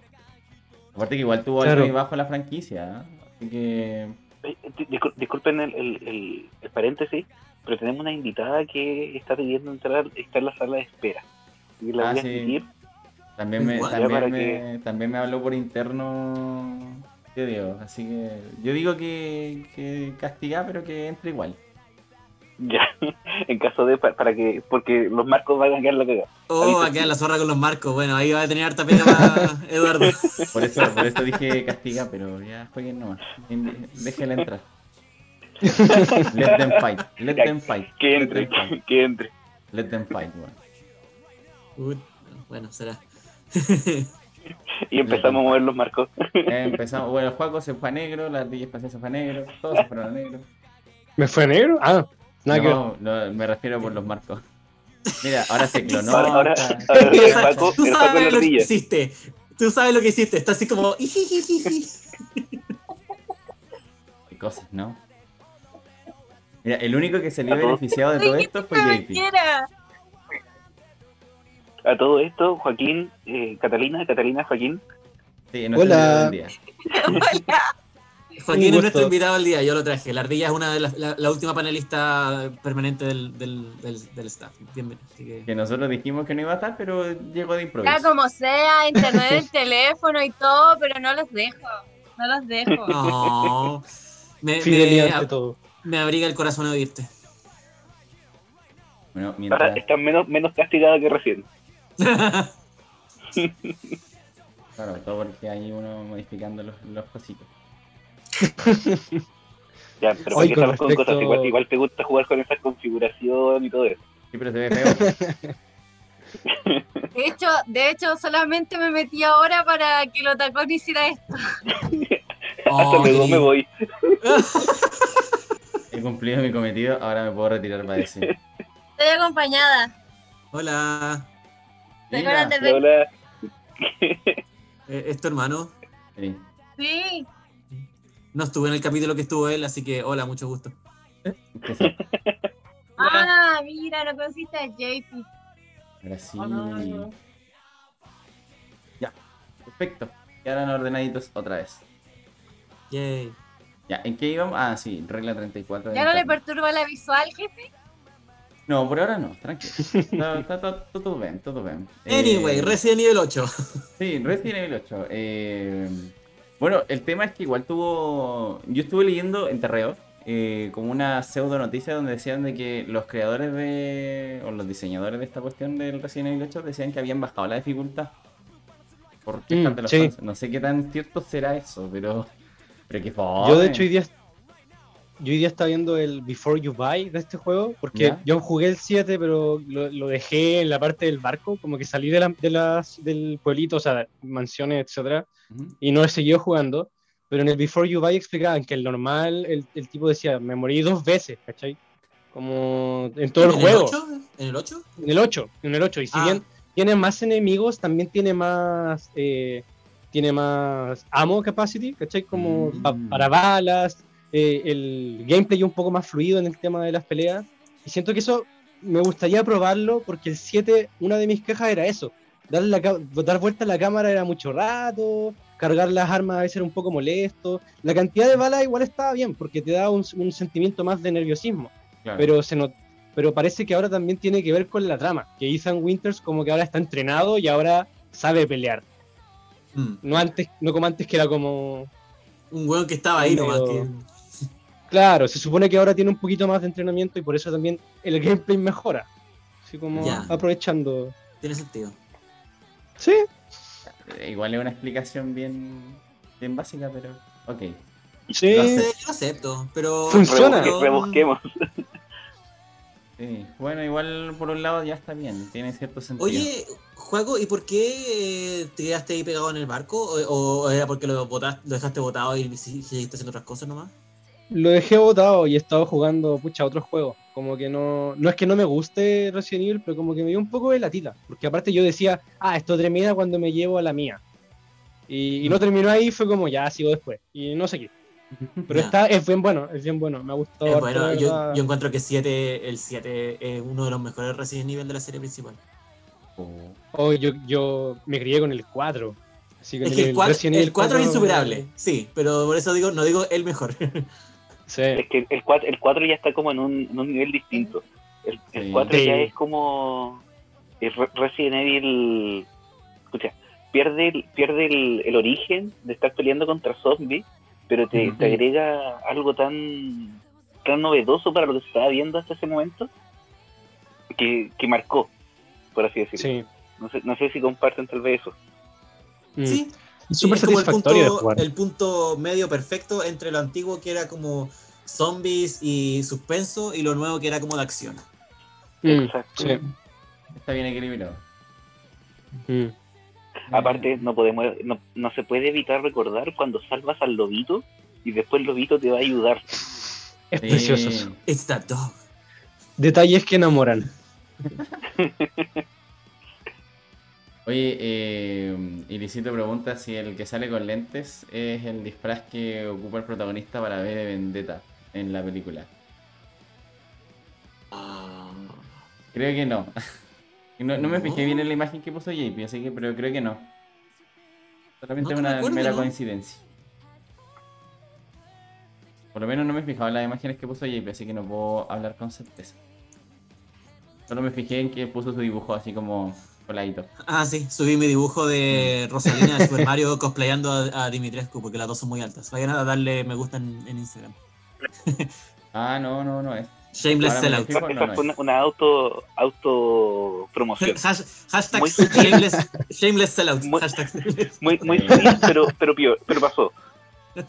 O sea, sí, no, pero está bien, mejor. Sí, se promociona también en el amigo. Hay sí, no, sí, hay uno que Ah, sale con este vara, se pero no recuerdo. Pero no recuerdo un personaje así en V de Vendetta. Sí, yo sí me acuerdo, se parece mucho. Mm. ¿No Es te acordás que después se saca como la máscara de piel? Una cosa así. Yo me, yo me Ah. acuerdo de una escena así. Parece que sí, sí, ahora que lo decís. Hay que verla nueva. Yo la, yo la vi Sí. igual hace poquito, pero no completa porque yo la he visto muchas veces, así que no le puse tanta atención esta vez. Mm, pero sí, no, Mm. en este caso no es. Solo en este caso. Hay como ciertas Para, diferencias. parece, Es para muy similar. de este ejemplo, no. Pero bueno, mira, interesante la noticia que nos trajo Don JP y Sí. una de las fuentes prioritarias de la regla 34 actualmente. Sí, así que está bien, está bien. Aprovechando que, que está la Cata, Cata, tu noticia tenía que ver con que se cambiaron de los días de las series, que ahora lo que iba a ser los miércoles. Cata, Estamos en sesión de espiritismo otra vez. Cata, estás ahí. la- Ah, me pego, me pego. No, no sé si Me funciona esa pego. excusa, pero. ¿Me escuchas? Sí, Sí, te Sí, escuchamos. te, te escuchamos. ¿Tú nos escuchas a nosotros? Ah, no, no, no, no, no. En ese caso sí. En ese caso sí. Mi noticia obviamente que iba a ser que se cambiaron las fechas de los estrenos de, de Marvel, por ejemplo, porque habíamos dado la fecha para este mes para la Viuda Negra, pero se cambió para junio. Según el video oficial que lanzó el, el- en, el, en Marvel, el sitio oficial. Sí. Bueno, Vengo más cero aporte que nunca. Pero igual lo Oye, pero igual. Ya, a pero trajiste Pero la sí, noticia. mi compadre tenía razón. Mi compadre Thor tenía razón. Pero trajiste una noticia. Eh, Yo pensé que iba a llegar como "Hola, Oli jeje, ve- vengo a, a, a, a, weá, a desordenar todos los marcos y no, a no decir nada en la sección de noticias. Eh, No, de hecho se me ocurrió hace 10 minutos. La. No, Ya, bueno, no, pero bien, es bien, quería hablar bien. de eso. Quería, quería aclararlo. No, teníamos que aclararlo. Ya, igual es una noticia que vale la pena oír, en realidad. Pero las fechas se lanzaron como hasta el 2023. Yo vi fechas. Quizás más. Sí, No sé si se acuerdan ustedes. de las fechas Sí, de no, hecho- pero sí hay hartas. eh, hay, hay películas que, de hecho, el, el video termina con un, con, se supone que termina la fase 4, Mm. eh, y Claro. termina con un 4 en, en color Sí. celestito. Y ese color celestito Ojalá. Y ese color celestito me da todas las luces de que están ya tirando los, los, los palos para que se, viene, se venga los cuatro fantásticos por el MCU. Ojalá. Tengo Mm. toda tengo Ojalá. toda la esperanza de que sea así. Sí, A mí igual me preocupa porque creo que quieren que Sí, lo de haga el sí. director de Spider-Man. De las últimas Sí. de Spider-Man. Yo no soy muy, muy fanático de las últimas de Spider-Man personalmente. Pero igual me da un poquito de cosa. Como que, que él agarre los cuadros fantásticos no me da 100% confianza. Sí, concuerdo igual en todo caso. O sea, es que igual los Cuatro Fantásticos han tenido un historial tan triste que no sé ya qué director puede hacer una película buena de los Cuatro Fantásticos. A mí me gustaría que, Sí. que los cuatro fantásticos le hiciera John Favreau, el que hace Mm. de Happy Hogan, Sí, por porque favor. creo que, creo que creo que le salió muy bien la primera de, de Iron Man. Mm. La segunda, pucha, se, se, se, se incluyó a Black Widow ahí, Ay. War Machine, ya, sí. La tercera ya, esa no se cuenta. Pero eh, la, primera, la primera y la segunda, ¿Qué pasó? ¿Salió una tercera de Iron Man? Hay que verla, debe ser buena. ¡Oh, qué terrible! Ya. Omitamos su Eso, existencia. no sé, no sé. No sé si existió, fue un sueño. pero la, la cosa es que yo creo que John Favreau sería un buen, un buen director como para para tirarse con, con como para el, el inicio de lo que podría ser eh, los cuatro fantásticos. Ya de ahí si hacen más se podría cambiar, pero sería John Favreau yo creo que sería una, una buena apuesta. Yo estoy muy de acuerdo. La verdad es que John Favreau se estaba también, creo que se estuvo haciendo cargo harto de Mandalorian ahora. No estoy Sí, tan seguro, sí. pero según yo, Mm. él estuvo como ahí trabajando harto. Y tiene buen historial. Así que yo también le daría todas las monedas para que se haga cargo de los cuatro fantásticos, porque siento que tiene que ser alguien con el compromiso suficiente y una visión clara de, de introducir a estos personajes sin que queden en ridículo de nuevo. Por favor, pongan el. Capitán América de Antorcha Humana ahora, por favor. Oh, sería espectacular. Sí, bueno. Sería raro. Me muero la risa. Me muero la risa. Me, me, me gustaría, así que sí, está bien. Está bien. Sería el trasero Hablando antorcha. El trasero antorcha. Hablando de antorcha humana. Pero estaría, estaría igual. Sería el trasero on fire. Ah. Ah. Ya, Qué pero buena. bien. Hoy lo otro, lo otro importante que rescatar del video es que igual subieron el nombre de la película de, de Black De Black Panther. Ah, Sí. Oh, Wakanda me dio, me dio weón. escalofrío. Wakanda Forever, chiquillo. absolutamente. Ah, ah, se me puso la piel de gallina cuando vi que la, la secuela se iba a llamar Wakanda Forever. Ya se la tengo más fe, ojalá, como- esté bien buena. Yo Ojalá no sé cómo buena. lo van a hacer.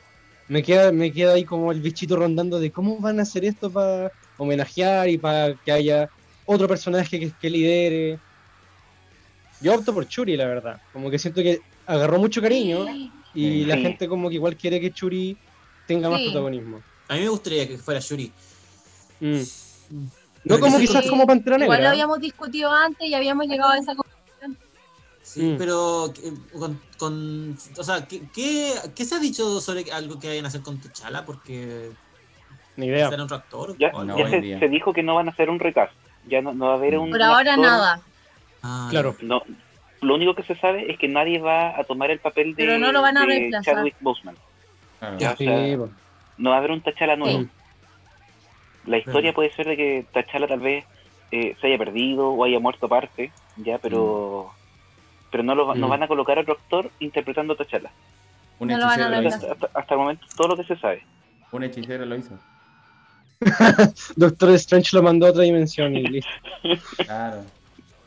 O sea, igual, Tendría podría- coherencia. pero igual podrían jugar mucho con lo que va a hacer Loki también, pues, con las líneas temporales, Mm. como que por ahí igual pueden hacer alguna otra Claro. cosita, como que se les puede, se la pueden ingeniar, aprovechando como todo lo que van preparando. Igual es complejo, porque cómo va a incidir Loki en las líneas temporales, eso a mí también me queda mucho en duda, Mm. porque por ejemplo en Endgame te explicaban como, no, es que cuando cambian de línea temporal no, no incide en la línea central, pero después aparece Steve en la misma línea central de viejo y como que los escritores dijeron, no, sí, es que es la misma línea y después los directores, no, es otra línea. Y, y eso, ojalá que ahí armen mejor y ojalá que Loki también tenga buenas consecuencias, porque yo espero, yo esperaba más de Loki como que fuera simplemente así spin-off total y como lo que pasa aquí no afecta al universo general como troncal de Marvel, pero si, si vienen a sorprenderme, denle nomás y yo feliz, pero, Mm. pero claro, hay posibilidades ahí, va a depender si se ponen de acuerdo. Sí, Es que lo- Mm. la ventaja que van a hacer, creo, en la serie de Loki es que como van a, eh, van a mostrar a Kang el Conquistador, pero antes de que sea Kang el, con- el Conquistador, entonces como que van a darle alguna explicación del por qué las líneas temporales después se ven afectadas igual como lo que pasa con Steve Rogers. Como Claro. por ahí hecho- pueden jugársela en algo, no sé. Y de hecho, Kang el. Conquistador es el que está confirmado para la película de eh, Ant-Man y Wasp, Quantumania. Mm, Sí. Entonces, ahí tienen todo para sacar el, el tema de líneas temporales y cómo afectó todo el, el viaje de Loki cuando se hizo el loco llevándose el tercer acto. Sí. claro, Sí, ah, bueno, tienen ahí parto ahí. Tiene, tienen harto que hacer, o sea, si logran justificarlo bien, va a quedar así como bien armadito el tema de Wakanda Forever. Sí. Sí. Por algo pueden hacer. Y bueno, Y Doc- lo- eh, lo- Doctor Strange también. Va a ser un gran estreno. Sí. claro. Eso espero. La queridísima noticia sorpresa de la ardilla. Esto estamos peor que en sábado gigante, pero ok. Bueno, la noticia que yo les traigo hoy día, van, van a ver rondando varias imágenes de Xbox por ahí y un poco de esta, esta metodología o página que pocos conocen, que es un poco de Crisis Text Line. En Latinoamérica la verdad es que no sé si mucha gente lo conoce, pero al final es una página donde vas eh, como a soporte por temas de algún problema psicológico que funciona 24 horas los 7 días de la semana. Actualmente se usa para las ideaciones suicidas, pero eh, toda, toda persona que necesite ayuda puede contactar esta, esta paginita de Crisis Text Line para recibir ayuda de profesionales. Y en este caso, Xbox, como estamos ahí en el, en el mes de la salud mental, eh, decidió aliarse con Crisis Textline. Entonces, los usuarios que estén con alguna crisis psicológica, Xbox los deriva a, a esta página para que igual puedan ser atendidos y reciban apoyo. Al final intentan como ser un poco consecuentes con lo que, según ellos, buscan los videojuegos, que es como tratar de unir o de generar habilidades blandas en algunos jugadores. Que no siempre pasa, Mm. pero intenta. League of Legends ser como. mm, Mm, Dota. Mm. mm, se aprecia la intención. Sí. Bueno, la ventaja, No. la ventaja es que igual ya en League of Legends y Dota igual son como ya del PC. En, el, en, en Sí. consola quizás son, son- No, la verdad es que son igual de cáncer, pero...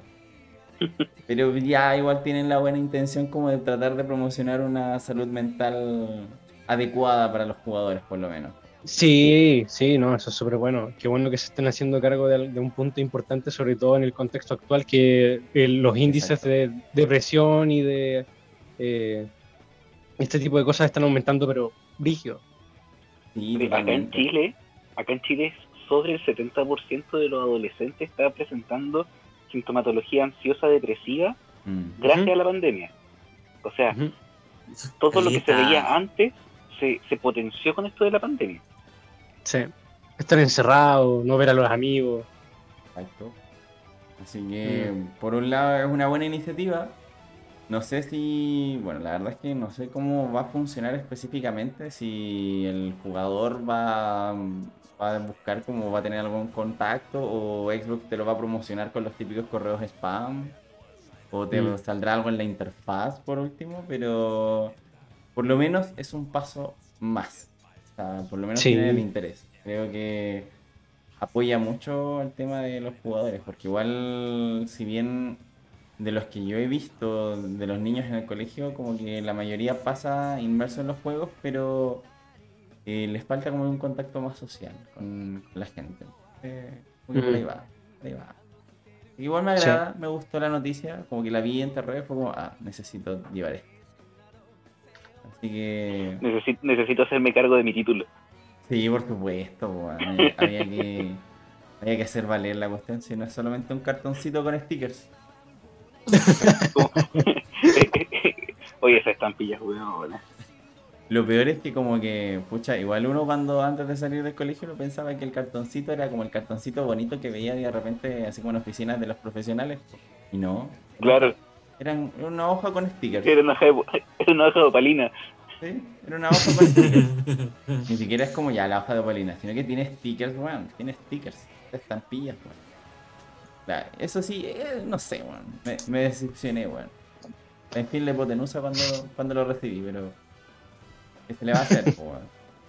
Pero ya por lo menos, eh, hablando seriamente, la salud mental es bastante importante, como dijo el Joaquín, y la verdad es que, como también dijo el Diego, eh, los índices van aumentando más en Chile, que es uno de los países con mayor tasa de depresión, así que por lo menos esperemos que esa medida que hace Xbox funcione. La verdad es que no sé si acá en Chile existe esa conciencia de poder contactar estos centros de ayuda. No tengo la estadística como para decir sí o para decir no, así que lo dejo en duda. Porque por lo menos... No tengo pruebas, pero tampoco tengo dudas. Exacto, sí, bueno, es Si que alguien en el chat, necesita ayuda, contacta a Diego Sama o a la ardilla. no, si tienen el dato también, Ah, por si A mí acaso. no. sí, también. Sí, No me me- me- Ardilla, tienes que mejor, pagar que, mejor que pasen el dato. No sé si te mencioné esto. Joaquín. Joaquín, no, te- Ujú. no sé si te mencioné esto, pero eh, los otros tres personas de aquí del panel son psicólogos. Así que Ah, sí, Eso. tienen expertise en este tema. nice, qué bueno. Bacán, bacán. Por eso Así como que expertí, expertí. No, pero. Mira. Cata. Mira, Ardilla, yo aprendí a usar el depende constantemente, así que ya eso es mi expertise, ya, por favor. Eso sí, eso sí podemos decir que sí, sí es verdad. Cata, yo tuve un electivo de lectura de mente, así que ahí también me puedo decir como experto en eso. Eh, ¿Tú no tuviste ese? Era electivo, acuérdate. Era era electivo, entonces Ah, podía electivo. elegirlo o no. No, es que lo que pasa es que yo fui a un electivo que estaba funado. Entonces por eso no sé si soy tan experta. Sí, yo también eso estuve eso lo explicaría, electivo sí.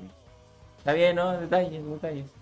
Pero seriamente hablando de la salud mental, eh, fuera de lo del, lo del lo del meme de los psicólogos, eh, podemos decir de que igual eh, es bastante complicado en el sentido de que en, en la situación de en la situación de pandemia como que no todos están como 100% bien, entonces igual no todos buscan ayuda tampoco. Al menos los que veo en el colegio, los adolescentes y pequeñines, casi no hablan así como ni con la familia ni con los amigos como de los problemas. Entonces, es- lo encuentro útil, pero a la vez no sé si sea tan efectivo acá en Chile por lo menos, o en Latinoamérica ya. No sé cuál de las dos.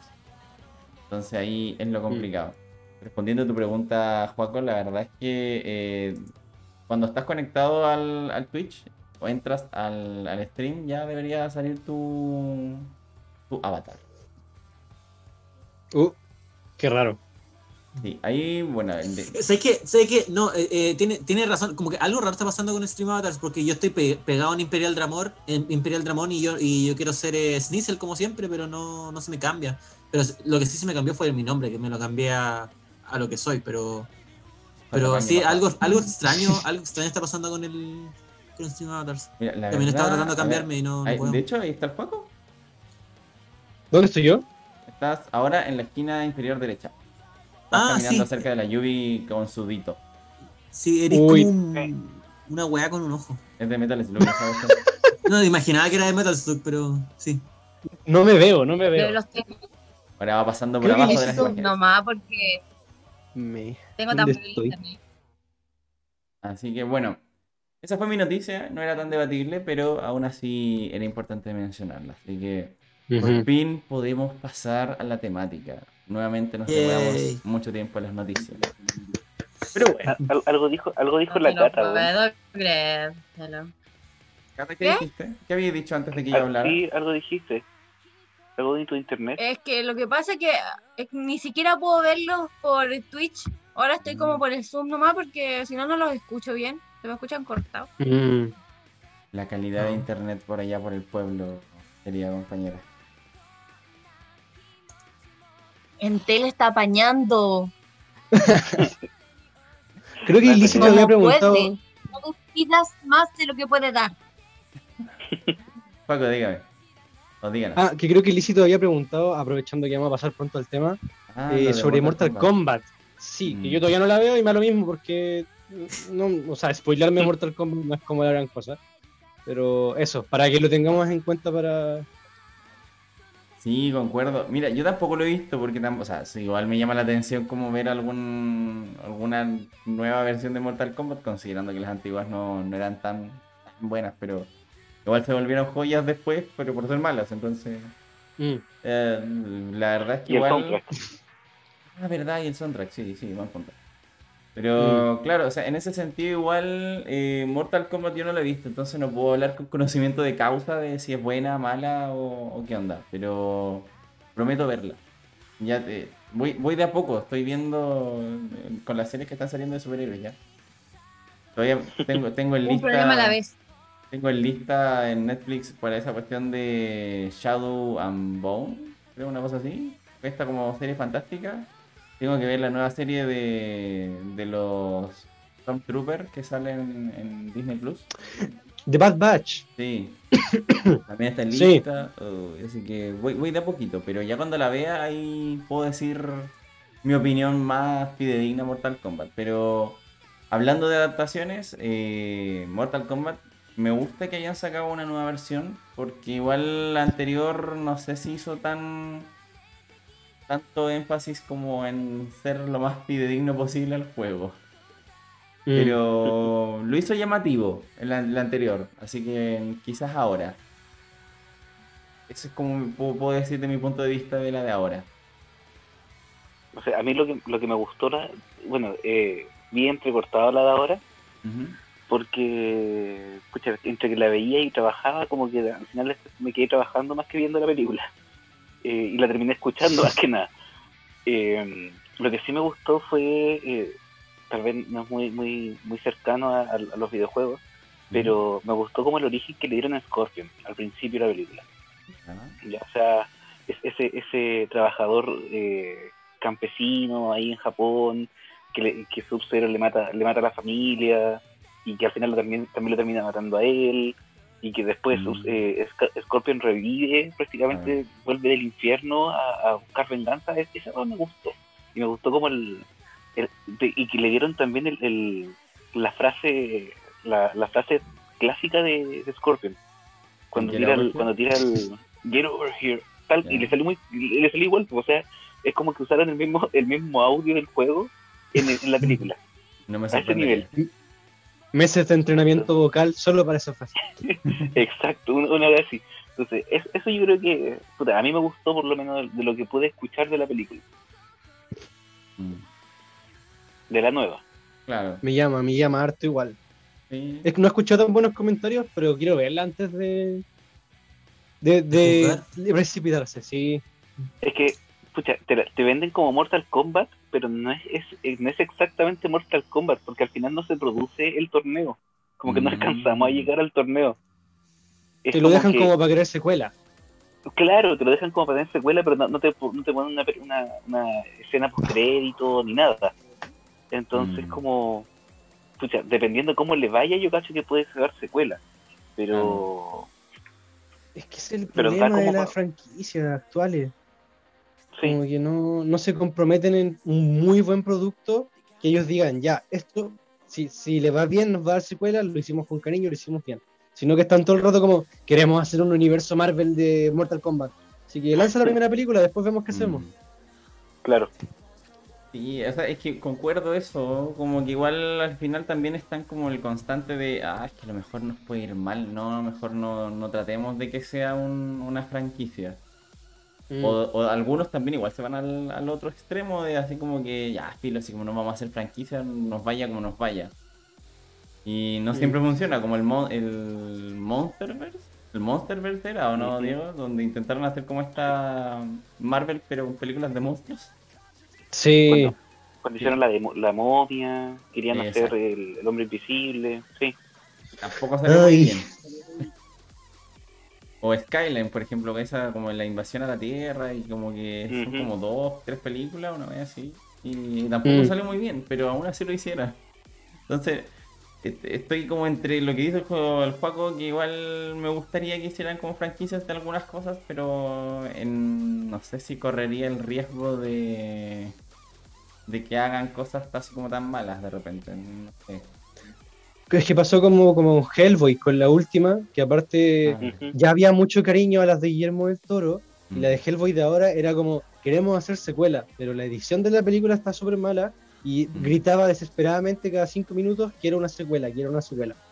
Y al final el producto general termina decayendo porque no se concentraron en lo que tenían ahí, se concentraron en lo que querían generar. Claro. Sí, que sí, no, no sé. Hay algunas veces que igual pueden fracasar o no. Quizás como que en. Mortal Kombat no se quisieron arriesgar por lo complicado igual que es adaptar ciertas cosas, porque al final, bueno, eh, queda la duda de qué es lo que hace buena o mala una adaptación al final. po. Porque muchas veces, Claro. aunque sea fiel la historia eh, o los personajes, tampoco pega tanto, como que depende mucho también. po. Entonces quizás, por ejemplo, las antiguas Mortal Kombat, que igual tenían que ver con un torneo, tampoco eran tan buenas, porque, o sea, igual tampoco la historia era así como tan buena. Ni en guion, ni, en, ni en detalles. Mm, Es el equilibrio al final. Mm, lo que te tiene que, que pegar.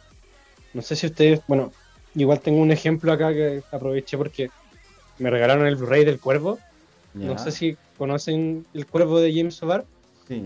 Que es una película, la última película de Brandon Lee, el hijo Mm. de, de Bruce Lee. Y claro, yo cuando chico también me leí el cómic. Y la película, esta película de Brandon Lee y el cómic, que también lo quería traer a la mesa porque siento que tiene mucho que ver con adaptaciones. Para entender mal las adaptaciones, hay que también ver las buenas y analizar qué funcionó de esas. Claro. En el caso del cuervo, yo lo que más siento que funcionó eh, era que, si bien respeta mucho el material de origen en muchas cosas, también trae todo lo, lo nuevo de que quería el director.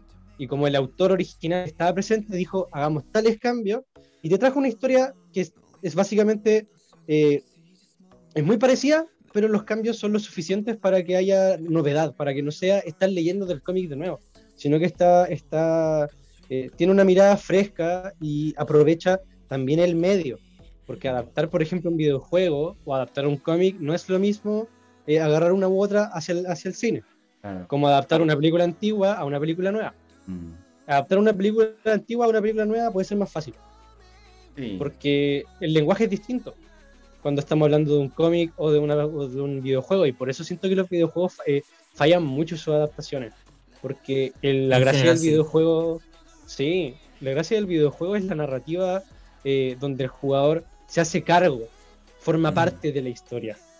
Claro. Claro, esa narrativa interactiva que no tiene ningún otro medio en realidad.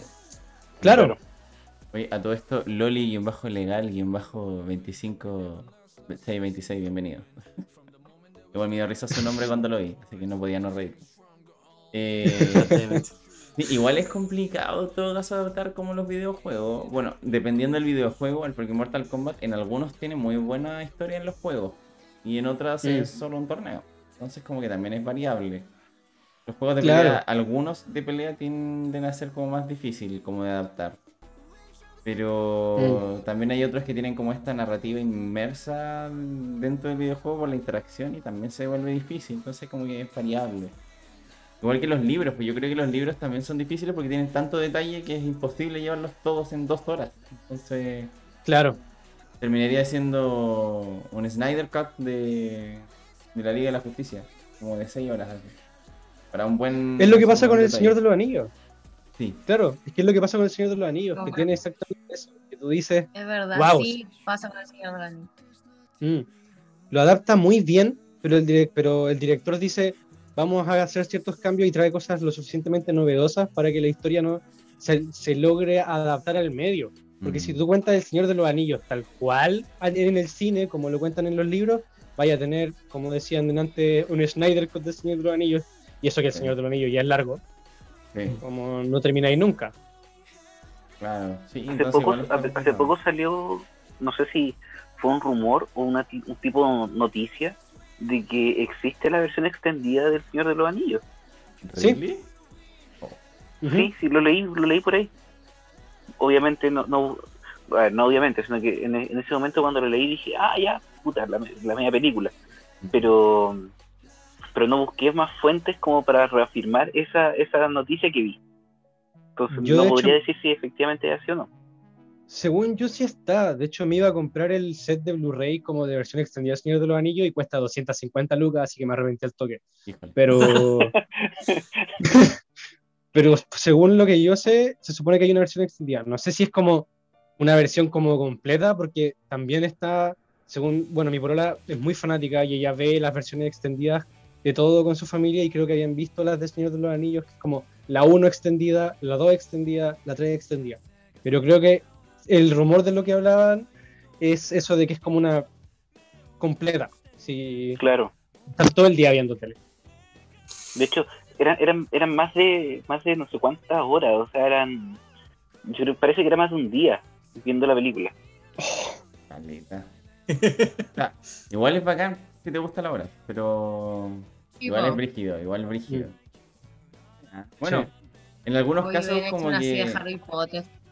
Ah, te En encantó todo caso.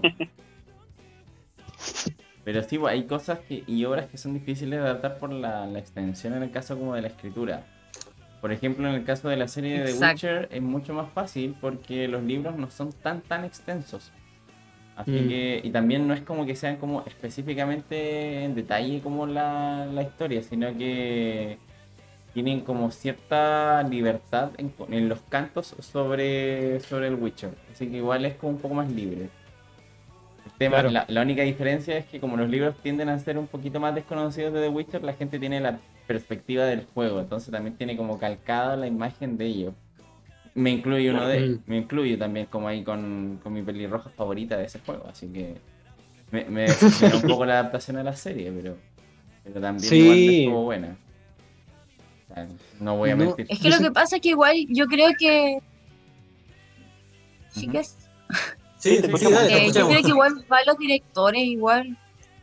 porque en realidad toman de los juegos, de los libros, lo que ellos encuentran más relevante en realidad y los llevan a las pantallas. Claro. Claro. También. Es, Yo es su propia también- perspectiva. Sí, sí, y es súper importante que, por ejemplo, para The Witcher eligieran hacer una serie y no película. Yo siento que fue mucho Sí. más inteligente, que ahora quieren de hecho sacar una serie del Señor de los Anillos, y yo no le habría tenido fe si me dijeran que son películas nuevas del Señor de los Anillos, pero si es una serie, ya podéis darle toda una vuelta distinta, le dais más tiempo. Game of Thrones no había resultado si hubieran sido películas. No, No. Podría haber sido algo bueno, pero no te daba la extensión, no te daba el desarrollo de personaje. Como serie queda espectacular. Hay gente que- dice que hay gente que argumentaría que como serie tampoco quedó muy buena. O El final, es que- el final. Sí. O sea, de, de la cuarta temporada empiezan a haber cambios gigantes. Mm. Sí, sí, es verdad eso. Es que ahí va O sea, el tema la primera el- temporada estaba bien. Sí, es que fue por tema de los libros igual, pues como igual faltan más Mm. detalles como a los libros, quizás como que ahí... Faltan libros, eso es lo importante. Sí, También. es la weá, encuentro. Sí, yo encuentro súper arriesgado eso de, de adaptar algo que todavía no está terminado. Así como. Obviamente lo vaya a alcanzar más rápido. Mm. que es algo, es algo que pasa generalmente también con la industria del manga y el anime. Hay veces que Mm. lo- los animes eh, este, empiezan a salir y alcanzan el manga, como lo que pasó hace poco con Black Clover. Eh.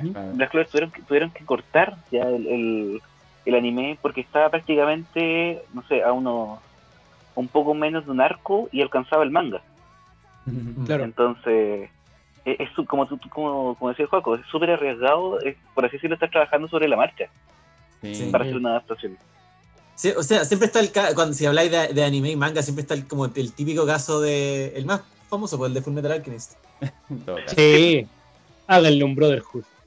Eh, Claro, le tuvieron que hacer otro anime para poder adaptarlo bien y ahí funcionó, pero el primero, o sea, el primero era, o sea, yo no encuentro que era malo, pero no era no era la wea que había que hacer. Mm. No. Ahora, ahora yo estoy, estoy esperando el The Promised Neverland Brotherhood. Ay, por favor. Pero es que el problema es que Yo no me he visto la primera segunda temporada. Sí. Me encanta que le digamos Brotherhood al, a, a cualquier cualquier caso de anime, aunque no se trate de hermanos. Es que el Brotherhood es el Snyder Cut del anime. Sí. Sí, Esa es la cuestión. Drake igual Yo- mencionó el tema de los de Fate Grand Order, que igual tiene razón, man, que las dos películas de Cameron de Fate Grand Order la hicieron mierda lo malas que fueron, mientras que el anime de Babilonia que adaptaron de Fate Grand Order fue mejor por el hecho de poder abarcar más tiempo. Claro, en el caso de las series, o sea, de las películas de anime igual es más complicado. po. Entonces, más encima que Fate tiene un lore más extenso que la chucha, entonces igual es como complicado adaptarlo en una película, weón. Claro, no podía abarcar todo el lore de Fate en una sola película o en una Sí, serie de bueno. películas, tienen que ser. Bueno, por eso tiene tantas series distintas. Sí, también, pues. sí. Pero ahí es, es complejo, weón. Entonces igual en el caso de ellos como que se le hace más difícil de las series. po. Y no sé, yo creo que a mi parecer, bueno, por ejemplo, el, el otro día no sé si el Diego había sido, yo lo vi en Reels, pero un Reel de cuando pedían como la adaptación de Solo Leveling, pero al anime y como que era como un no. Sí, que te lo mandé. Sí, sabía que era tú. Es que igual también eso pasa porque igual es complicado que los adapten porque terminan siendo tan... No sé si Es modificados. que mucha expectativa, por ejemplo, en ese Sí, caso. Los modifican y quedan así como... Entonces no sé si... Sí, es que eso es lo fome, po. Entonces igual es complicado adaptar ciertas, ciertas obras, pero... Sí. también hay veces que como que no pueden respetar la esencia y ya eso ya ya parte pudriéndose, como lo que pasa en Resident Evil. Mm. Resident Evil Sí. creo que bu- bueno, tenía sentido de por sí la película, pero aparte de eso también fue un poco condescendiente con lo que es la obra original. Po. En el caso de Sí. Resident Evil tienes como ya la 1 es pasable. Ya después Pero de uno la es dos- pasable, sí. ya después de la 2 en adelante ya pierde. uh, pierde todo sentido posible esa maldita cuestión. Yo me quedé dormido viendo la 2. Mira, yo estuve despierto y las vi todas. En, hubo una vez que me hice una maratón de todas las películas de Resident Evil y decir, ya, voy a verlas para ver qué tan mierda eran y si realmente valía la pena o no valía la pena la película. ¿Por qué hiciste tal cosa? ¿Por qué Porque- te sometiste a tal, a tal tortura? Porque hay que ver el objetivo de las cosas, Jeffy. El problema es que Bueno, cuando iba como en las 5 ya dije, no, esto no tiene sentido. Yo a las películas de Resident Evil les tengo cariño porque yo me acuerdo que a mí no me dejaban jugar los juegos porque eran muy para adultos, así que hubo un momento en que mi vieja me dijo, ya, vamos a ver las películas, porque a ella le gustaban las películas. Y le agarré mucho cariño a las primeras tres, que fue la, fueron como las que vimos eh, Ya. juntos, pero efectivamente después jugué los juegos y fue como, oye, qué weá, esto no, no, no se parece a nada. Nada que ver. Sí, a pesar de eso igual les tengo su cariñito, pero claro, Ya. es súper complicado. Yo siento que lo que decía adelante el Edu, el tema de la esencia es algo muy delicado, porque eh, pa- para que alguien, para que la producción respete la esencia, tenéis que tener un director o alguien detrás que esté con una visión muy particular que sea eh, correspondiente a eso, como lo que pasó con Ghost in the Shell, que Ghost in the Shell, si bien fue Sí. una más o menos buena adaptación, eh, pierde como gran parte del rollo japonés porque los japoneses se enfocan mucho más en, en el tema interno, filosófico, bla, bla, bla, bla, y los, japon y los, los gringos se fueron al tiro en la pelea y el Mm. drama de los robots y, y claro, ahí tú decís, ya, Ghost in the Shell no fue tan mala, pero carece de esa esencia que hacía que la del anime fuera tan potente. Eco. Ajá. Es que igual en el anime Mm. le daban mucho, como tú decís, por el tema del sentido del alma presente dentro de, los- de los robots. Y mientras que en el otro lo se. Creo que intentándolo, intentaron venderlo más eh, hacia el público genérico que como al específico también. pues. Igual es complicado cuando sacan ese tipo de contenido. Bueno, de ahí el meme de Scarlett Johansson protagonizando todo lo que salga, pues. Como para que la gente lo compre. Sí, sí, también, bueno. Más encima que esas escenas Y- con esos trajes de la Scarlett, así que puede, puede que Y que conste que es tremenda actriz. Sí, es que, que conste que ella es tremenda actriz, pero la usan demasiado para vender cuando ella tiene un talento igual cuático para hacer papeles mucho más eh, más fuertes, diría yo. Sí. Tenía potencial esa película, pero. O sea, por Se lo menos. nota cuando pa- le hacen las entrevistas y la cara que pone. Sí, pues, está súper chata. Yo me acuerdo que, que adaptación. Yo estaba asustado con la de Akira, que espero que no pase porque siento que Akira. porque querían hacer una Akira gringa. O sea. Mm, Oh, Tengo miedo. Tengo sí, miedo. no me tinca. Es que, Es que los gringos tocando cosas japonesas. Es difícil porque al final no respetan tanto como el- el- la temática de trasfondo. pues, Les prefieren como lo, lo vendible, pues, las explosiones, los estilos Transformers. pues, los estilos Transformers que al final, mientras más explosiones, va a campo. Pregunta, Michael Bay ahí. Eh, Ghost of, Tsu- of Tsushima, el juego, ¿en dónde se Mm. desarrolló? ¿Alguien sabe? Es un juego japonés, eso, ¿no? A ver, lo puedo ni idea. buscar. Sí, no sé. Es que, es que, por ejemplo, buscar hace el- muy poquito, sí, eh, porque hace muy poquito, eh, yo me acuerdo que salió una noticia de que en Japón eh, ese juego lo prácticamente lo le hicieron como casi un, un, un- un honorífico por la, la, la buena interpretación que hicieron de la historia japonesa. Es gringa. Ya, ento- es una Uh. desarrolladora gringa entonces. Mm, Entonces, sí, es de, ahí es de en- Sucker encontramos- Punch Productions. Eh, ahí encontramos todo lo contrario a las adaptaciones eh, japonesas, como por ejemplo el Ghost in the Shell que, que estábamos conversando recién. Mm. ¿Ya? Y, que- y aquí obviamente lo estamos, lo estamos abordando en un videojuego. Sí, es que por eso igual quizás el medio también es distinto, po. porque si bien los juegos tratan de ser, o sea, eh, algunas, algunos tratan de ser eh, como más de marketing, mer- o sea, merchandising, como que se venda más, pero la industria del videojuego busca también un poco como que sea como un arte casi, entonces que sea bonito el videojuego.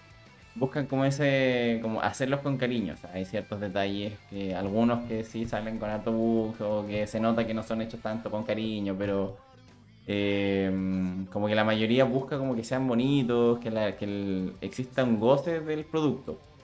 En cambio Claro. en el cine como que buscan todo lo contrario, porque mientras más gente va, es mejor. Y no Es que- siempre...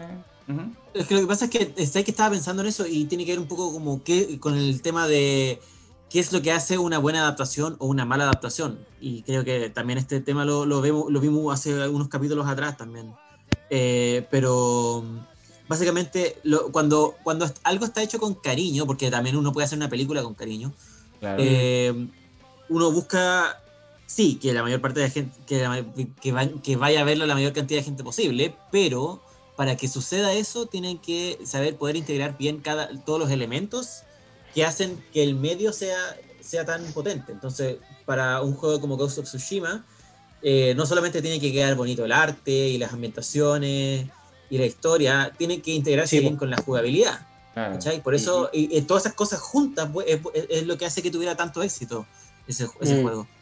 Eh, uno puede hacer lo mismo con una película, como hacer la reflexión, tratar de integrar todas las cosas de la mejor forma posible. Y bueno, cuando uno trata de adaptar una historia de un medio a otro, ciertas cosas de eso se pierden. Por eso Mm. yo encuentro que una adaptación perfecta es difícil, es como casi imposible de hacer, pero Deadpool. pero hay algunas que se acercan, hay algunas que se acercan a eso. Y porque saben integrar como que lo, hace lo que hace especial de cada historia Mm. y cada medio. Sí, yo creo que aquí, sobre todo, un gran ejemplo es Avatar. La Oh, leyenda de Aang. que, por ejemplo, no sé, si uno disecciona y dice, ya, ¿qué era lo entretenido de la serie? Primero, la fluidez de la animación, lo- la- la- el, el tipo de humor, la variedad étnica de los personajes, eh, las localizaciones. ¿Y qué hizo la otra película? Te quitó la variedad étnica al toque, te cambió cosas igual eh, importantes en cuanto al carácter de los personajes. Sokka era un tipo súper serio, súper gringo. En cambio, en, en- la serie animada era un tipo tonto, chistoso, agradable, encantador, ¿cachai? Y ahí es cuando el- el- el- la persona que adapta tiene que decidir. Por ejemplo, ya no puedo hacer las expresiones locas que hacían en el anime, po, en, la, Mm. en la serie de animación. Entonces, ¿cómo lo compenso? Y tú tenés que ver, y al final, en vez de compensarlo, fue como, no, es que no se puede hacer, no lo hacemos, tiene que ser 100% serio, en esta onda más... Suena suena súper raro porque es una producción gringa y una producción gringa, pero lo vamos a hacer más gringo. O sea, Claro. Eh, yo siento que lo, que lo que- bueno, no la he visto porque me rehúso a ver esa película. no, para- no lo veis. Pero, pero siento que como que pues, vieron Avatar y dijeron como ya, ¿qué, qué es lo cool de esta serie? Y se quedaron como en el, el mundo y, el, lo- y el, el sistema de magia. Y ya, Sí. hicieron una película de eso. Es que Sí, sí, sí, Ese es el problema de Avatar al final. es que, ay, la industria de Hollywood a veces falla en detalles tan tontos, o sea, para la gente común lo encuentra como detalles tontos, pero también ellos buscan como por ejemplo el tema de, en algunos casos donde tienen que hacer temas de inclusión, no los hacen, y en donde no deben, los hacen. Entonces, también Mm. fallan ahí en intentar adaptar ciertas obras, como lo que pasó también con Death Note también, pues, de Netflix. Oh, Entonces, claro. ahí cayeron Todo como... pasa por las decisiones que Sí, tomen al sí, y, y tomo lo que dijo el Ujú. Juaco anteriormente, porque todo depende también del director y, que, y el productor al final. po. Por Sí. ejemplo, Drake ahí mencionó lo mismo que había mencionado También. yo de Deadpool, que Ryan Reynolds estuvo presente en gran parte de lo que es el guion de Deadpool. Entonces, él como fan acérrimo del personaje, igual ya le, añadió más cariño también un poco al, a la producción y al desarrollo de la, de la película. Le agregó Sí, cariño y po. plata. También. Sí, Bueno. sí, de, de- de cariño no, no salía Deadpool. El también le agregó plata. O sea, obvio, pero igual El como... tío lo de linterna verde.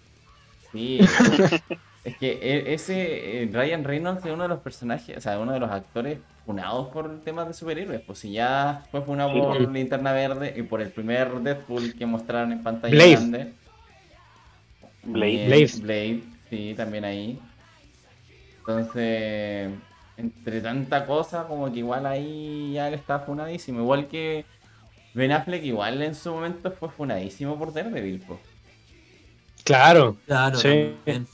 Entonces, ya cuando anunciaron, me acuerdo del Batfleck, eh, varios tenían como dudas con su interpretación por lo de Daredevil. Entonces, ya Mm. Son actores que igual quedan funados cuando sale mal la película. Entonces, también ahí la adaptación No sé. varía un poquito, un poquito en la presión de la. Claro, no y el ¿Mm? No.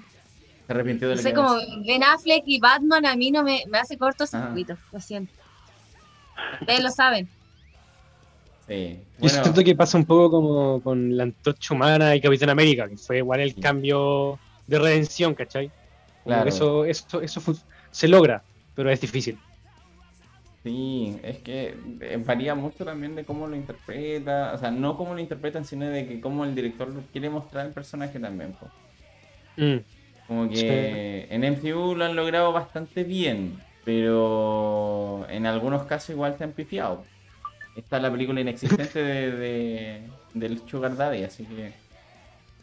ahí Es que el mandarín. Ah, salvarla. No se puede, Cata, no se puede salvar esa película. Ahora se ve un buen, un buen mandarín, yo creo. siquiera él pudo salvar. Ojalá se venga un buen mandarín, la verdad. Siento que hace falta. Esperemos que Va, la cata está Nos pegó la cata. Sí. Sí. A ver, cata, muévete. No Y ahí se está. mueve, Es si que- se mueve. Es que es puro sufrimiento. Ah, sufrí esta. Pero sí. Ni Robert pudo, pudo salvar eso, nada. No. Oye, Bueno. a- así como Robert no pudo salvar el Iron Man 3, el mismo Robert tampoco pudo salvar su interpretación del Doctor Dolittle. Ya, sí. Uy, Oye, no agrego. Ay, es otra cosa de la que no voy a hablar. O sea, mira, a mí personalmente, mm, o sea, no es como que me encantara la película, pero yo no la encontré mala, así como tan mala como dicen. Mm, Yo encuentro que pasó sin pena ni gloria nomás la, la adaptación. Puede ser. Eso es, una, una cosa es que haya pasado sin pena ni gloria y otra cosa es que no haya recaudado lo que se esperaba que recaudara. O sea, pero es que Mm. por tema monetario hay veces que muchas películas no recaudan lo que esperaban y es como, ok, déjenla ahí, fracasó, pero después, años después, igual le, vi- le encontraron como cierto gustito a las películas, como de culto igual. pues. Entonces, como Mm. que creo que ya depende de la opinión de los fans, más que como de la gente que va al cine a verlas, pues, por tema como, Claro. como que ahí varía un poco la interpretación que queráis darle a algo bueno o malo. Porque si una película puede ser súper buena, weón, Rápido y Furioso recauda millones, weón, y la película no es la, la más seria ni la con mayor sentido. Claro, porque también juega, jue- porque también juega a, a eso, a esa como su, como su fortaleza, pues. Sí, po. Claro, Tuve entonces. Bueno, en, oh, Rápido y. Furioso igual, lamentablemente, se aprovecharon de cierta manera de la muerte de Paul White, o sea, para seguir con la... Varias, Bien. varias personas Sí, quisieron ver sí. qué se hacía con el personaje, entonces es uno de los motivos para ver Rápido y Furioso 8, por ejemplo. Mi Mm. motivación para ver Rápido y Furioso o, o de ahora es saber si llegan al espacio. Sea, y si ya están como en un cohete, ya por último ya lo van a sacar ahora yendo al espacio, a Marte, alguna cosa así, no sé. ¿Viste cómo no van a jugar a eso como fortaleza, po, weón? Yo siento que el pelado Statum ya eh, como que él me justifica la- las dos horas. Sí, puede ser, no sé, ya. Pero por eso te digo, o sea, al, Solamente para ver a yo, nada más. al final igual Rápido y Furioso también es una cierta, entre comillas, adaptación de Most Wanted, entonces... Mm. Entonces igual es como... ay, Ya no es buena adaptación, pero puta, la gente lo disfruta igual porque le ponen la musiquita clásica de reggaetón que está de moda. Y, En todo caso. y, y le ponen autitos que vuelan o que hacen cosas imposibles y la gente ya es feliz. Ya es feliz. Es que es como cuando hablamos del, de ¿qué era? De Godzilla. Ya. Es, es como hablar de Godzilla y Kong. Que, por ejemplo, no sé, yo encuentro que la, la de Kong la encontré muy mala en general, pero iba ya a ver a, a- a los monos pelear. Como que la trama igual no era tan importante. Lo mismo que con Godzilla vs. Kong, que yo la vi y siento que la trama humana, que es la parte que no me interesa, eh, había tanto de trama humana que se volvía molesto que fuera tan mala esa trama. Porque yo sé que iba a ser mala, pero entonces dame más tiempo de, de peleas de monstruos en vez de quitarme tiempo de peleas de monstruos y darme este- la adaptación mala como de, como de esto otro. ¿Ves? Es que Mm. Siento que es un poco lo que pasa en Rápido y Furioso. Vaya a ver las carreras, vaya a ver el auto explotar, eh, etcétera. No vaya a ver la trama eh, de la familia y no sé qué cuestión. Como que siento que eso queda siempre en segundo plano. Hay fanáticos a los que les gusta y lo respeto, está bien, pero no sé si a alguien le gusta la trama de Godzilla vs. Kong, así como la trama humana. Así como vaya a está, ver. Así como está ahora, Sí. no. Porque no tiene sentido Por en eso. todo caso. O sea, es que igual eh, yo estuve viendo por ahí que en todo caso en esa mm, en Godzilla vs Kong quitaron como un poco la trama humana, más trama humana que había de fondo y dejaron como la más la más chanta, la más penca, la más Oh, qué incoherente. Porque, por ejemplo, el, el hijo de Serizawa se supone que tenía como todo un conflicto psicológico respecto a Godzilla y por eso quería matar a los monstruos gigantes, a los kaiju. po.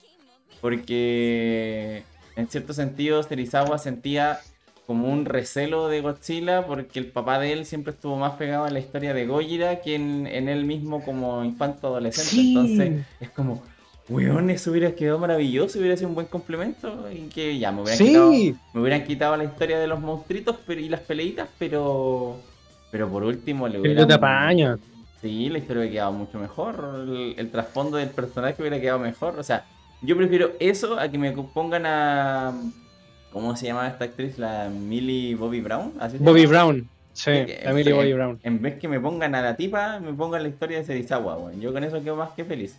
No necesito a la Sí. Millie. Si, si ya la Millie perdió su importancia en, en Rey de los Monstruos, weón. Ya no, ya no era necesario ponerla en, en Godzilla vs. Kong. La pusieron más que nada para traer gente. Y yo Mm. la otra vez conversaba con mi hermana porque nosotros vimos también las de Godzilla últimas que salieron animadas, las japonesas, ¿Ya? que están en Netflix. Y nos encantaron porque ya no hay tanta pelea de monstruos, pero la trama es, es tan bizarra y tan cuática y es todo como el tema de los dioses monstruos, el cambio entre dimensiones y es interesante, es entretenido. Y yo digo, pucha, los japoneses son capaces de darme la trama, una trama más interesante y, y los gringos como que omitieron por completo cuando tienen, lo que decías tú, tienen el material ahí, tenéis los personajes ahí. Y yo no veo la necesidad de, no, se queda lo mismo, la gente va a ver los monstruos, no importa que le pongamos buena trama. Le ponéis buena trama, probablemente la haya mejor. La Sí. gente va a decir, oye, me sorprendió, porque no solamente eran peleas de monstruos, la trama humana era buena. ¿Cachai? Sí, como que, o sea, ¿Por qué no tener las dos? ambas. Sí. Queremos ambas. Pero sí, ¿Ambas? ambas, ambas. Sí. es que, claro, en el caso de. Mira, los japoneses te dan un Isekai, dice Drake. Sí, eso mismo, Sí. eso mismo. la cagó. Sí, mira, él también habló un poco de lo de Samurai X. Yo vi una película de live action de Samurai X. Las otras no las busqué. Creo que estaban por ahí por eh, Prime, me parece. Pero sí, la que vi yo, bueno, me gustó. Estaba bastante fiel a la obra, si bien no era lo mismo, pero estaba muy fiel. Entonces me gusta. eso. decente. Más que decente, yo lo encontré Yo la, yo- la de Samurai X la vi hace tanto tiempo, no me acuerdo mucho, pero recuerdo que las encontré decentes, así como al menos decentes, ¿cachai? Sí. Como, ah, esto está bacán. Estaba bastante bien para hacer una adaptación a live action de una película que igual es más es complicada de adaptar. Pero sí, lo que decía Ilicito, sí, eh, es de las mejores. Por lo menos las que he visto, no sé si hay más. O sea, igual es complicado. Creo que esto ya lo habíamos comentado cuando el Dunloop habló una, una cosa en el chat, y era porque eh, ciertas obras es más difícil adaptarlas a live action que otras. Eh, Entonces, como por ejemplo, no sé, po, una obra de ciencia ficción o de, de fantasía es más difícil de adaptar que una película que tiene ciertas, ciertas similitudes con la realidad. O sea, Samurai X igual tiene cierta fantasía en su, en su desarrollo, pero es más cercana a la realidad que, no sé, una, un Death Note, por ejemplo, o Mm. un Dragon Ball. que es una película inexistente, Dragon Ball Evolution no existe, pero, pero igual. ¿Qué es Dragon Ball Evolution? ¿Es eso? No. No te preocupes, no te preocupes. Entonces, Qué horror. Sí, entonces, en ese sentido, hay algunas que son más fáciles de adaptar, pero en...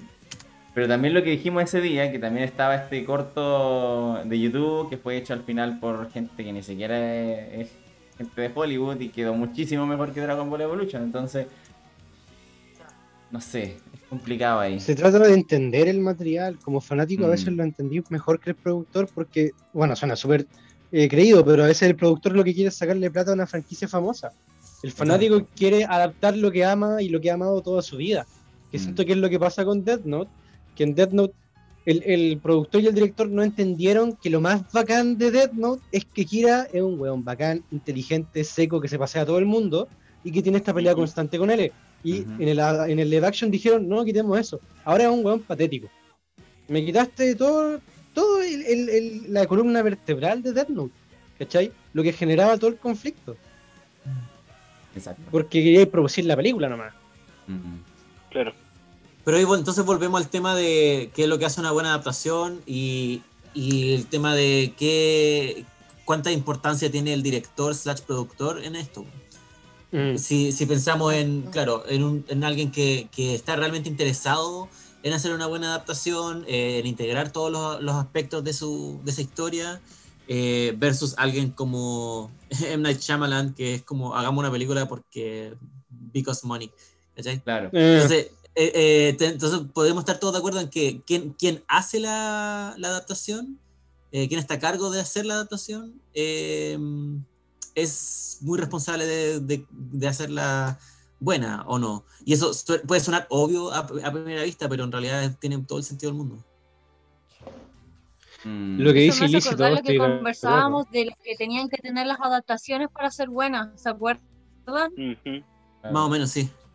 Igual partía por las decisiones que iba a tomar el director y todo, también dependía de los actores en el caso que fuera a hacer un live action, etcétera. Entonces, igual todas las decisiones que se vayan tomando al respecto. Lo otro, a ver si queremos hacer una versión fidedigna o si nos salimos de esto también. Porque Mm. Ujú. obviamente que en gustos colores, po. Claro. Entonces igual también Claro. entra el marketing otra vez, again. Oye, concuerdo lo que Mm. dice También el en Paco juego, entonces- y el, el ilícito. Tiene, tiene, cierto, tiene cierta razón ahí. Mm. De que eh, en verdad Death Note igual así como una o sea, como una película gringa más que una adaptación gringa. Como una película gringa igual pasa piola, no está mal. Si no consideras el material original, obviamente.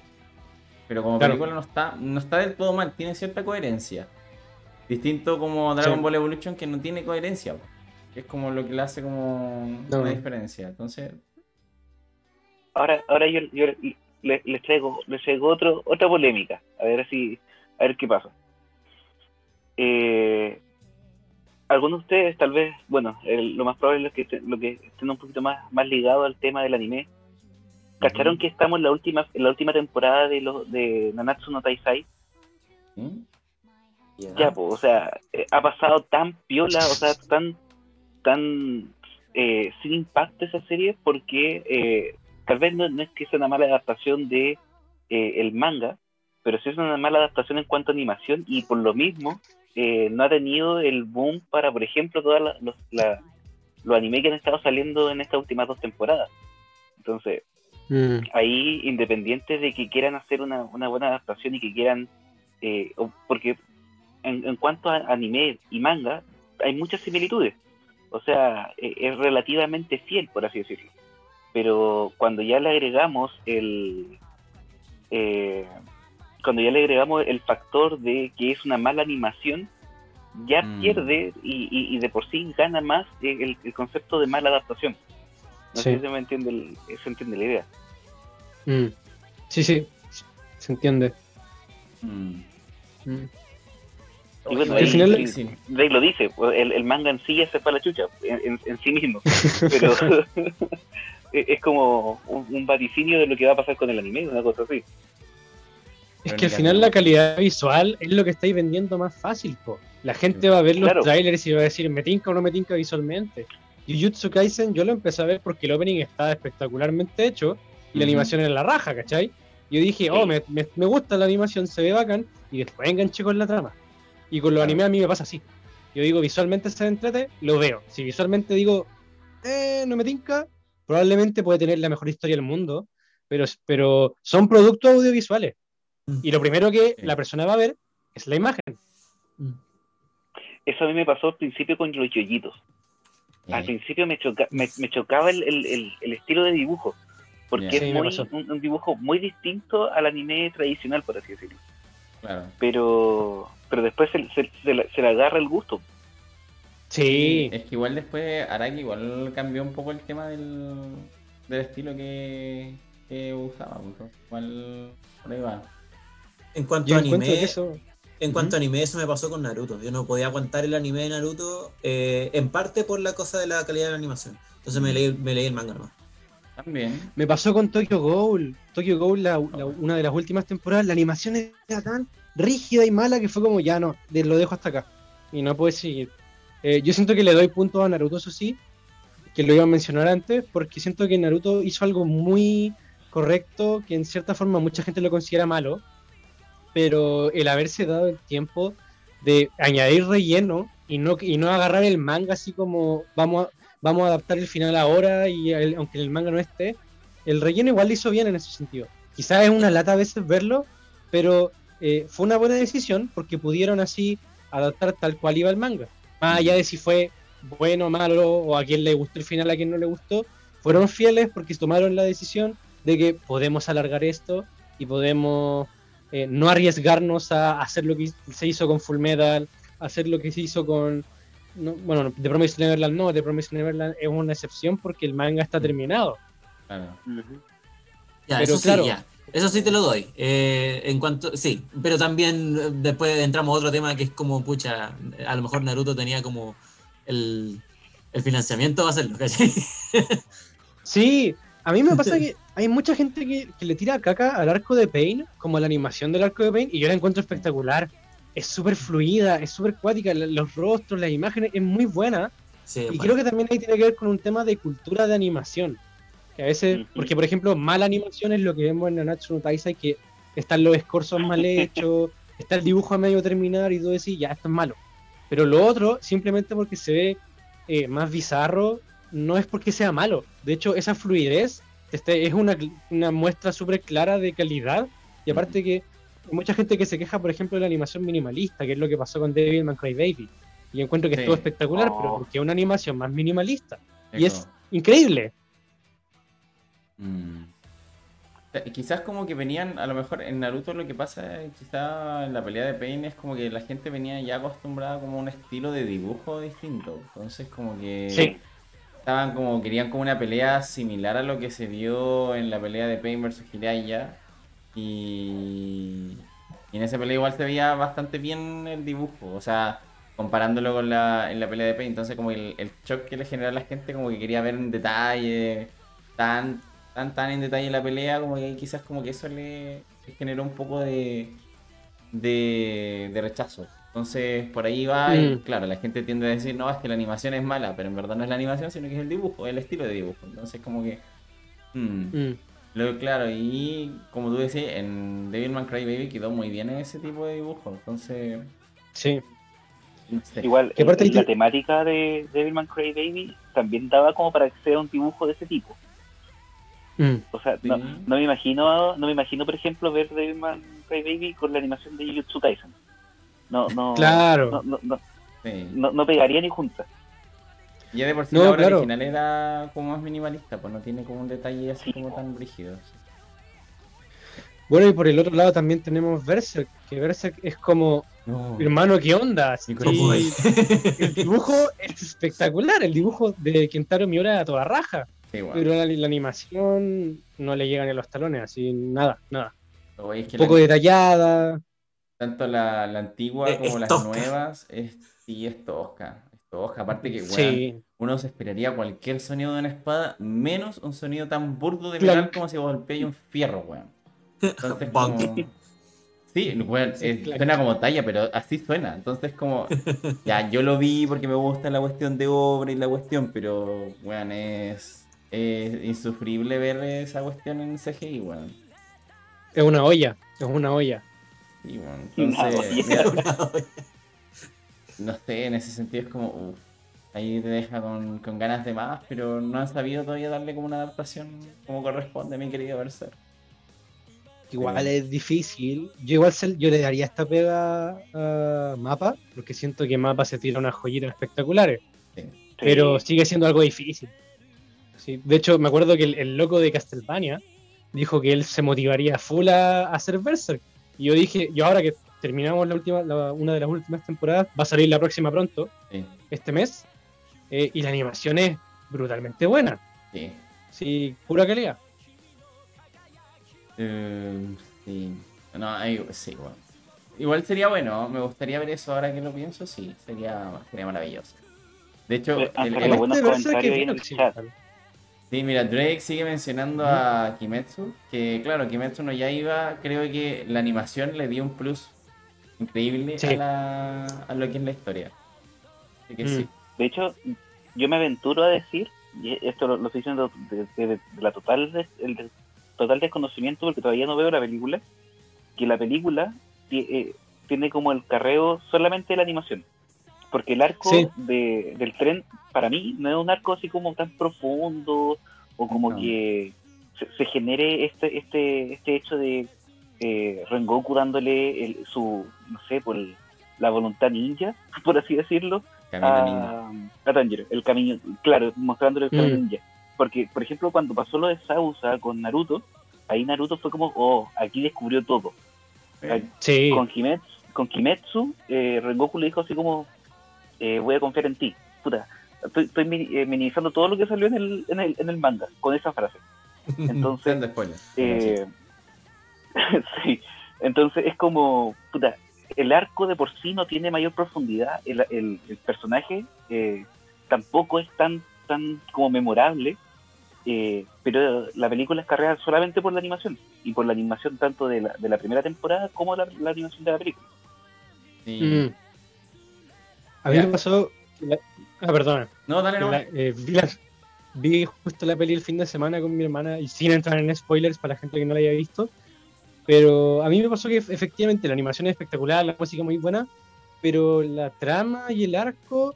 Yo, yo, yo de hecho, hasta no la habría hecho película, yo la habría dejado como temporada de unos 12 capítulos para que tuviera más Ujú. tiempo, porque no me alcancé a, encari- a encariñar con ciertos personajes. Algunas cosas se me hicieron como, ah, y este, este loco apareció aquí, ¿por qué? Y, y- y no llega a ningún lado. Pero la animación es brutal, brutal, brutal, brutal. Sí, yo le habría dado más tiempo a la película nomás, para que la trama se desarrollara mejor, pero en general, claro, como adaptación, siento que actualmente el anime lo que más refuerza es que se toman muy en serio esto de es un medio nuevo. Mm. No, no, no estáis leyendo el manga, estáis viendo algo nuevo. Claro. Así que tiene que ser de calidad. Mucha calidad. ¿No? Igual tiene sentido, o sea, igual es, es maravilloso eso también en todo caso del anime, o sea, le, le da como este plus.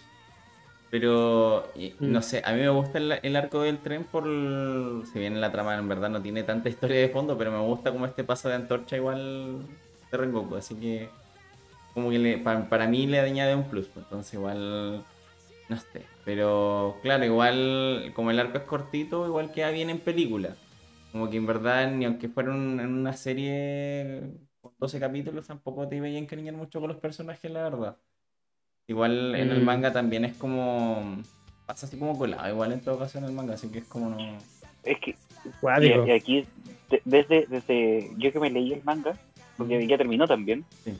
eh, en, en general casi todo, casi toda, mm, a ver, casi, casi todo nexo que se tiene entre los personajes principales, porque podemos considerar dentro de los personajes principales a Tanjiro, a Nezuko, a Zenitsu y a Inosuke, y serían esos como los, los principales, eh, y su conexión con los pilares, prácticamente casi todo lo- la conexión con los pilares son así superficiales, o sea, no hay ni- a mi Mm. parecer, nuevamente, desde mi opinión, ya eh, puede que alguna gente eh, pueda eh, tener algo muy, muy diferente a lo que estoy diciendo yo ahora, Mm. pero desde mi opinión yo siento que también casi todas las, las conexiones que tienen con los players son así de, de superficiales. Hay algunas que son un poquito más, ya un poquito más eh, profundas, pero a una profundidad mayor no la vamos a encontrar en Kimetsu. Mm. Y ahí solamente va a ser una buena animación. Sí, Claro. sí, es verdad en todo caso. Bueno, que igual las técnicas son bien vistosas, así que igual es como lo bacán de, de la serie. Sí, sí. Yo, yo le contaba a mi porola, de hecho, lo, lo cuático es que es el cambio cuando se animan ciertas cosas. Por ejemplo, en Boku no Hero, la pelea de, eh, con Todoroki en el, en el entrenamiento, o sea, no el entrenamiento, en, el- en En la, el festival. en el festival, claro. La pelea en el Todoroki, Ujú. con Todoroki en el manga no es tan impactante, pero en el anime generó mucho furor, fue cuático, la animación estuvo espectacular. O ese pequeño momento en el que Kirishima le toma la mano a Bakugo después de X, X cosas, eh, que en el manga era como, ah, lo, se lo llevó, pero en el anime era como todo el momento en el que le tomaba la mano, la música de fondo, la, la perspectiva, cómo se miraban los personajes, y te cambia todo.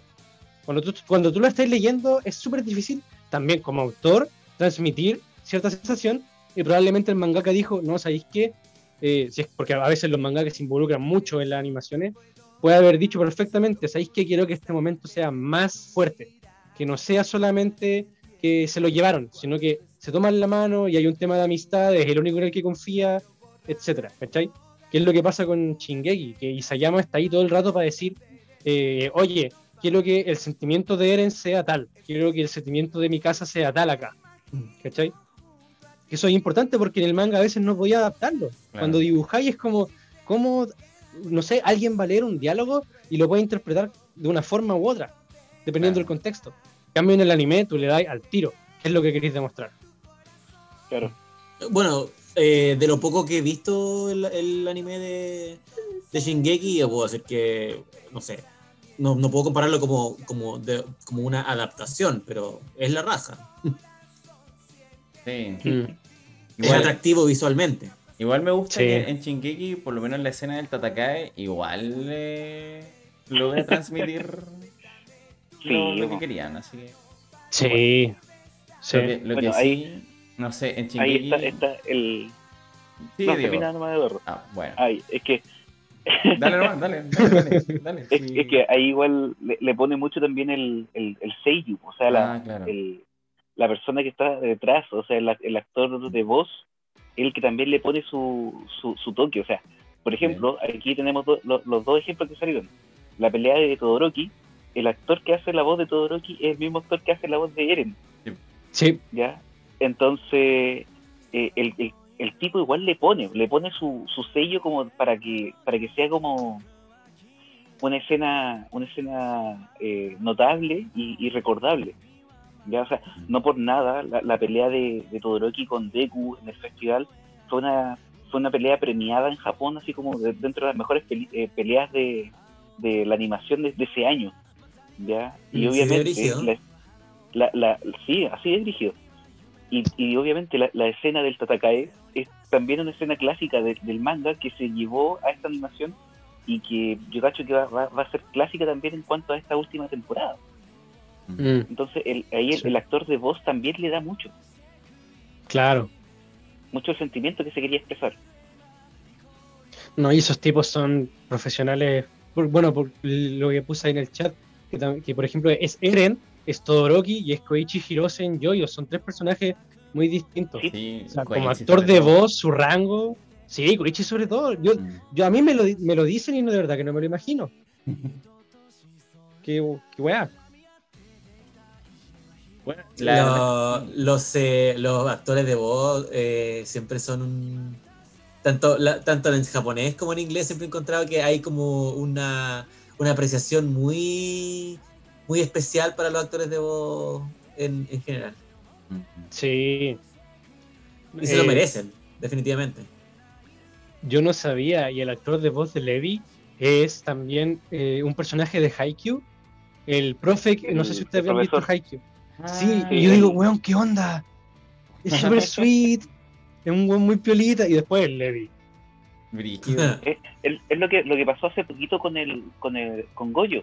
Goyo en, en Jujutsu Kaisen Goyo. es el mismo que hizo de, de Kuro en, en Haiku y es el mismo que hace Hawks. de Hawks en, en Boku no Hero.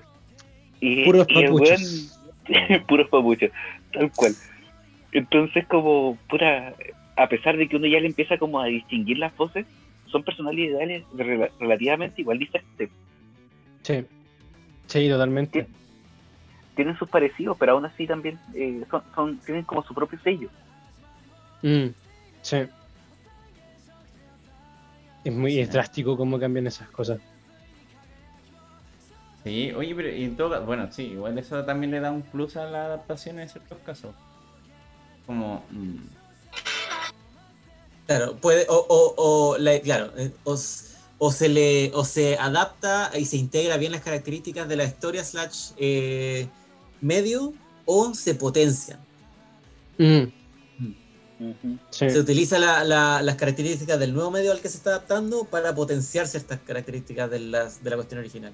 Eso es lo que hacen buenas adaptaciones. Y cuando, y cuando son malas es porque no se está logrando eso. Y ahí, ahí me, hace mucho sentido el, el último comentario de Drake ahí en el chat, eh, con el tema del el ejemplo de Konosuba.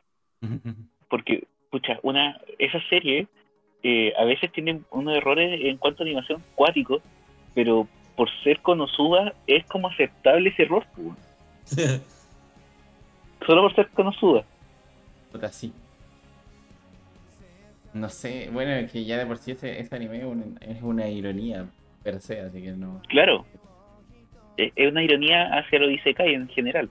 eh, no, no puedo encontrar, o sea, sí, igual tiene tantas cosas malas, pero no le puedo encontrar lo malo porque igual es gracioso. Cumple con su cometido. No se le puede encontrar fallas a esa lógica. Sí, Es como Sharknado. Es, es como quejarse de que Sharknado son malas. lo mismo. Sharknado Claro. es puro arte, weón. Es puro arte. Pero, pucha, igual es complicado ver al final entonces, o sea, con ciertas adaptaciones, porque, o sea, por lo menos en el anime es un poco más perdonable dependiendo también de, de la obra, quizás también del seiyuu, de Mm. como de un sinfín de cosas, pero por ejemplo, bueno, en una adaptación de la industria de los videojuegos es más difícil, o sea, no es tan difícil reconocer una buena de una mala adaptación porque la criticas más. No sé si será por un, Claro. por un hecho como de cercanía o porque tiene mucho más desarrollo y ves una forma de ver, o sea, interpretas de una forma más eh, objetiva el, el objeto en sí mismo. Por ejemplo, no sé, por Resident Evil, Monster Hunter, que salió hace poco también con la misma Mila Jovovich. Sí. ¿Verdad. ¿Verdad que hubo una adaptación de Monster ¿Verdad que hubo una adaptación de Monster Hunter? Sí. como Sí. que la vi fue como, ok, next, al toque. No, lo peor, lo peor es que sé que ya. Por último, que tuvieran cierto sentido las películas. No, no pido como la exactitud, pero que tenga sentido, Mm. por favor, la película. Y no lo tiene, ese es el problema. Entonces, como, ¿por qué me hacen esto? Monster Hunter. No sé si han visto Sí. No. Dime, ¿Cuál, ¿Cuál película? ¿O De- qué cosa? no sé si- las adaptaciones de Doom. No, y también. O Oh, qué horror. De- Yo vi yo la película de hecho, de Doom. la, la de la roca, la veo de las separada. primeras. Perdón. Dale, dale. Dale, No, Es que i- iba a decirte que esa fue una de las primeras veces donde odié a la roca por una por, por ve- verlo en esa en esa en esa adaptación. Johnson. Sí, te creo. No, y esa película tiene, no sé, un par de escenas muy buenas, ¿cachai? Que Sí. esa escena en primera persona, bacán y todo. Pero la adaptación general es como.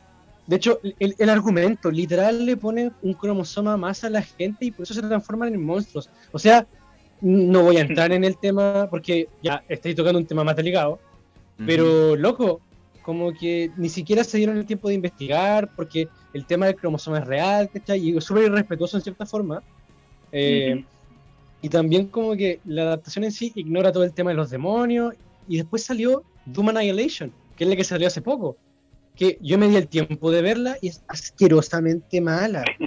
O sea, los efectos especiales, la edición, la historia, los personajes, no, no tiene nada, nada que tú digas, oh, esto es Doom. Es una película de aliens estándar súper mala. La- O sea, están las tarjetitas que se parecen a las tarjetitas del juego. Hay algunos nombres de referencia a los creadores, pero no le dais nada de respeto al material original. Y adaptar una película de Doom es difícil, porque recién ahora con Doom Eternal hay mucha trama. Antes no había nada. Mm. Antes era muy poca la trama. Claro, pero también también, es como- en ese sentido, en ese sentido uno podía también argumentar de que no era tan difícil hacer una adaptación de Doom porque es como eh, tipo toma pistola, dispara demonios en Marte y listo. Claro, claro. Película de Claro. acción, listo. Millones, que entren los millones. Es que ese es el tema. Lanzaron dos películas de acción y las dos no son buenas a pesar de ser solo de acción. Mm. Es como, no sé, raro. Es, sí, es que igual Pero tenían son- la escena en primera persona y eso fue cool. Ah, claro. Sí, la- Pero es que a, la- lo mejor hubiera sido mejor, o sea, por lo menos la de la. No, en verdad. Hubieran, le hubieran inventado alguna historia coherente, pero asociada como a los demonios, y ahí quizás como que estaría más, más decente, o sea, o un lore con, Sí. con cierto sentido. El tema es que, por lo menos en la época del primer Doom, era más difícil que sacaran una más asociada con los demonios por Ghost Religion, pero, pero Ujú. pero igual es como que todo varía según así como. ay, Como que si le, le añaden como un buen guion de fondo. O Claro, ¿qué les Ese es el cuesta? tema. Ujú. igual a veces me Me cuesta contra- contratar a un guionista bueno que, ha- que adapte bien las características buenas del, del- de lo que ya, de lo que ya Básica. hay. Sí. Ni siquiera así, ni siquiera tiene que ser así como bueno, por último uno decente nomás, así como que te lo deje decente la historia y que, que sea la acción que te carree la película. Pero ni eso hacen, pues ese es el punto. Claro. Es que, por ejemplo, la película de La Roca de Doom está basada en Doom 3 de forma directa. Mm. La trama de Doom 3 es súper simple. Invadieron los demonios, ahí trabajando, tenéis que matarlos, ¿cachai? Y te ponen ya este tema del científico malvado, pero que funcionan por el tono, porque tampoco te explayan tanto, simplemente tenéis que entretenerte, juega, ¿cachai? Mm. Ah, hay, hay cosas que te arman el ambiente. La película perfectamente puede ser una película brainless sobre matar demonios, pero si va a ser una película brainless, entonces que tu guion tampoco trate de ser más. Eso es, eso es lo que me pasó con estas dos películas. La película del Doom de La Roca hablaban de que los demonios, el tema de los genes, no eran demonios y, y la- estas pugnas de poder y que yo quiero ser Ah. poderoso y volverme uno de ellos. ¿Para qué? ¿Para qué? Si eh, siento que lo com- complicaron la misma trama añadiéndole un par de escalones más Mm. y se volvió mala, porque el otro con esos escalones menos funcionaba bien, era para jugar. Que eso siempre ha sido la excusa de Doom por no tener mucha trama, que enfócate en matar monstruos, ¿cachai? El- el- los últimos ha cambiado y los, ¿cómo se llaman? Eh, los, los desarrolladores han dicho, ¿cachai? Como, vamos a poner trama, hicimos un mundo súper complejo, pero para el que quiera. ¿cachai? Mm. Como, para los ñoños que les gusta entretenerse con esto, que fue entre esos, ¿cachai? El, el lore está para ustedes. Pero eh, es cierto que es algo que podrían hacer en las películas. ¿Cachai? Tenías el lore, armáis una película con un guion en base a eso, pero te enfocáis en que la acción sea el, fue el punto fuerte. Y que el lore esté para acompañar, que el lore esté para, para potenciar cosas, no para distraerte. Mm. Buen punto, bien hecho. Sí. Bueno, igual hay veces cuando también las películas buscan quitarle escalones también como la historia original. po. Al menos a mí es lo que me pasa con Assassin's Creed. Es como que buscan que sea como igualita a las, prim- a las primeras entregas de Assassin's Creed, pero como que no les resultó porque al final está más de acción que como el sigilo que buscaban las primeras entregas de Assassin's Creed. po. Entonces, a mí, o Mm. sea, como película independiente me gusta, pero como una adaptación no me gusta. Entonces como que mm, entra en conflicto a veces con Assassin's Creed. Porque igual consumo cine brainless, que es como que igual es entretenido ver solamente acción, pero como que si lo comparáis con la obra original o basada en, como que sí, weón, pero ¿por qué, ¿por qué me ponen esto si podría haber sido mejor con esto otro? Con algún otro Mm. detalle más bonito, no sé. Entonces como que igual es... Llegar a un punto medio es súper difícil. Sí, en realidad es más, más difícil de lo que, que podemos estar discutiendo todo este rato de qué es lo que hace una buena o mala adaptación, pero a- llegar y hacerlo es otra cuestión. Mm. Sí, po. Sí, o sea, claro, igual es complicado porque, bueno, hay veces que hacen adaptaciones de cómics que también es difícil. po. Por ejemplo, The Boys logró una buena adaptación y quitaron algunos elementos, pero está bastante bien.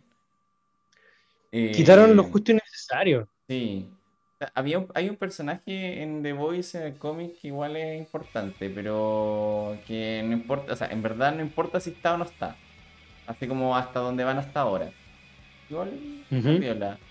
Eh, A mí en- me pasó con terror. Ya. Sí. Mm, Que siento que terror como que era entretenido de ver en los cómics, pero en la serie no habría funcionado también. Mm. Que eso, que eso o, o si, lo, si lo iban a hacer funcionar, habría sido más complejo.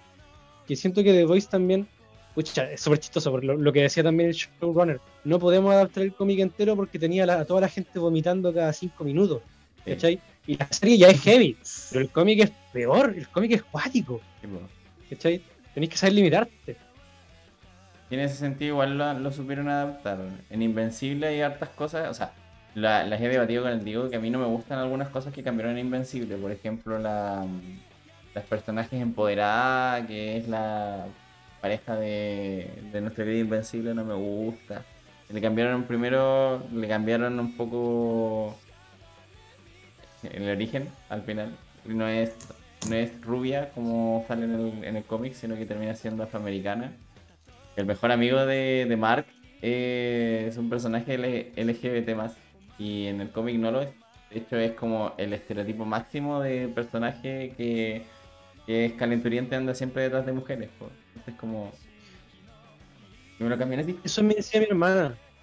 Eso me decía mi hermana, que Mm. de hecho terminamos, ella terminó de verla hoy, y que si bien el amigo de Mark es interesante y, y podría ser más entretenido, se queda en ese estereotipo como el, el- el amigo de Scott Pilgrim, Sí. y es una lata, porque tú decís, porque al final así ver como que toda la gente homosexual se comporta así, Porque justo el que pusiste para ejemplificar al- a- y para poder apoyar a la, a la comunidad eh, es, es un es como es una burla que al final es como un estereotipo.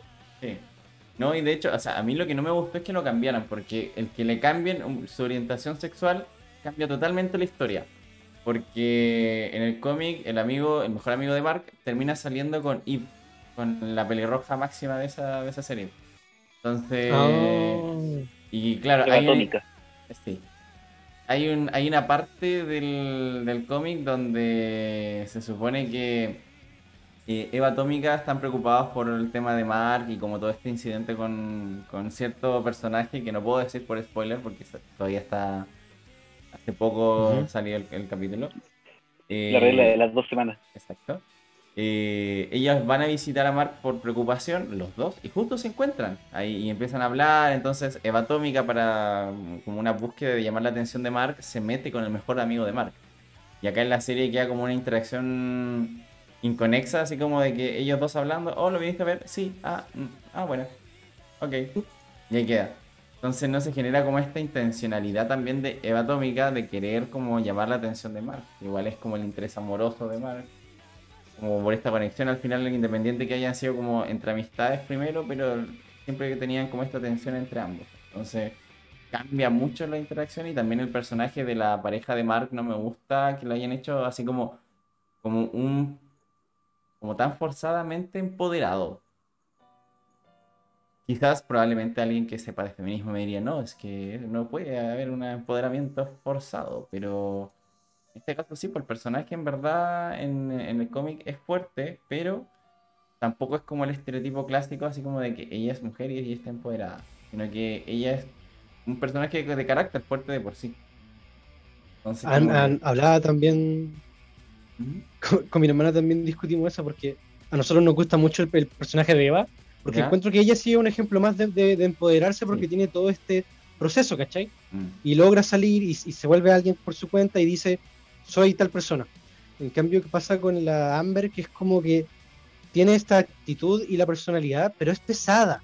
Y es, Mm. es como empática y se vuelve desagradable a ratos porque es como, oye, tú sabes tales cosas, ¿por qué te comportas de tal forma si sabes que va a ser una dificultad por un tema importante, bla, bla, bla? Mientras que la Eva es como empática, seca, eh, pero también sensible y entiende ciertas cosas y no es como eh, terca, eso es lo que pasa con Amber. La hicieron tan terca como personaje que eh, hay gente que la compara con Iris West en Flash. Igual es, es Totalmente de medio... acuerdo. Sí, sí, bueno. Yo estoy de acuerdo con Sí. eso. Me sumo, me sumo. sí. No lo había pensado, pero, Pero sí. sí. me sumo. Mm. Es que en ese sentido, la, esa ese personaje eh, a mí me molestó terriblemente cuando por fin Mark le da como la confianza para contarle que es invencible. Y ella así como, yo ya lo sabía. Como, Sí, como, sí, ¿qué Men. onda? men, eh, no, en el cómic, o sea, en El el, weón se, el weón se estaba abriendo prácticamente, estaba dando su, tu- su paso de confianza Mm. porque para él era un gran paso, o sea, decirle a ella que, él- Sí. que él era invencible. Y él dice, no, sí, sí sabía. O sea, es como, puta, es muy, muy, muy penca. Y aparte, es una lata que ella no logra empatizar con el hecho de que, que te digan la identidad secreta también es algo peligroso para ti.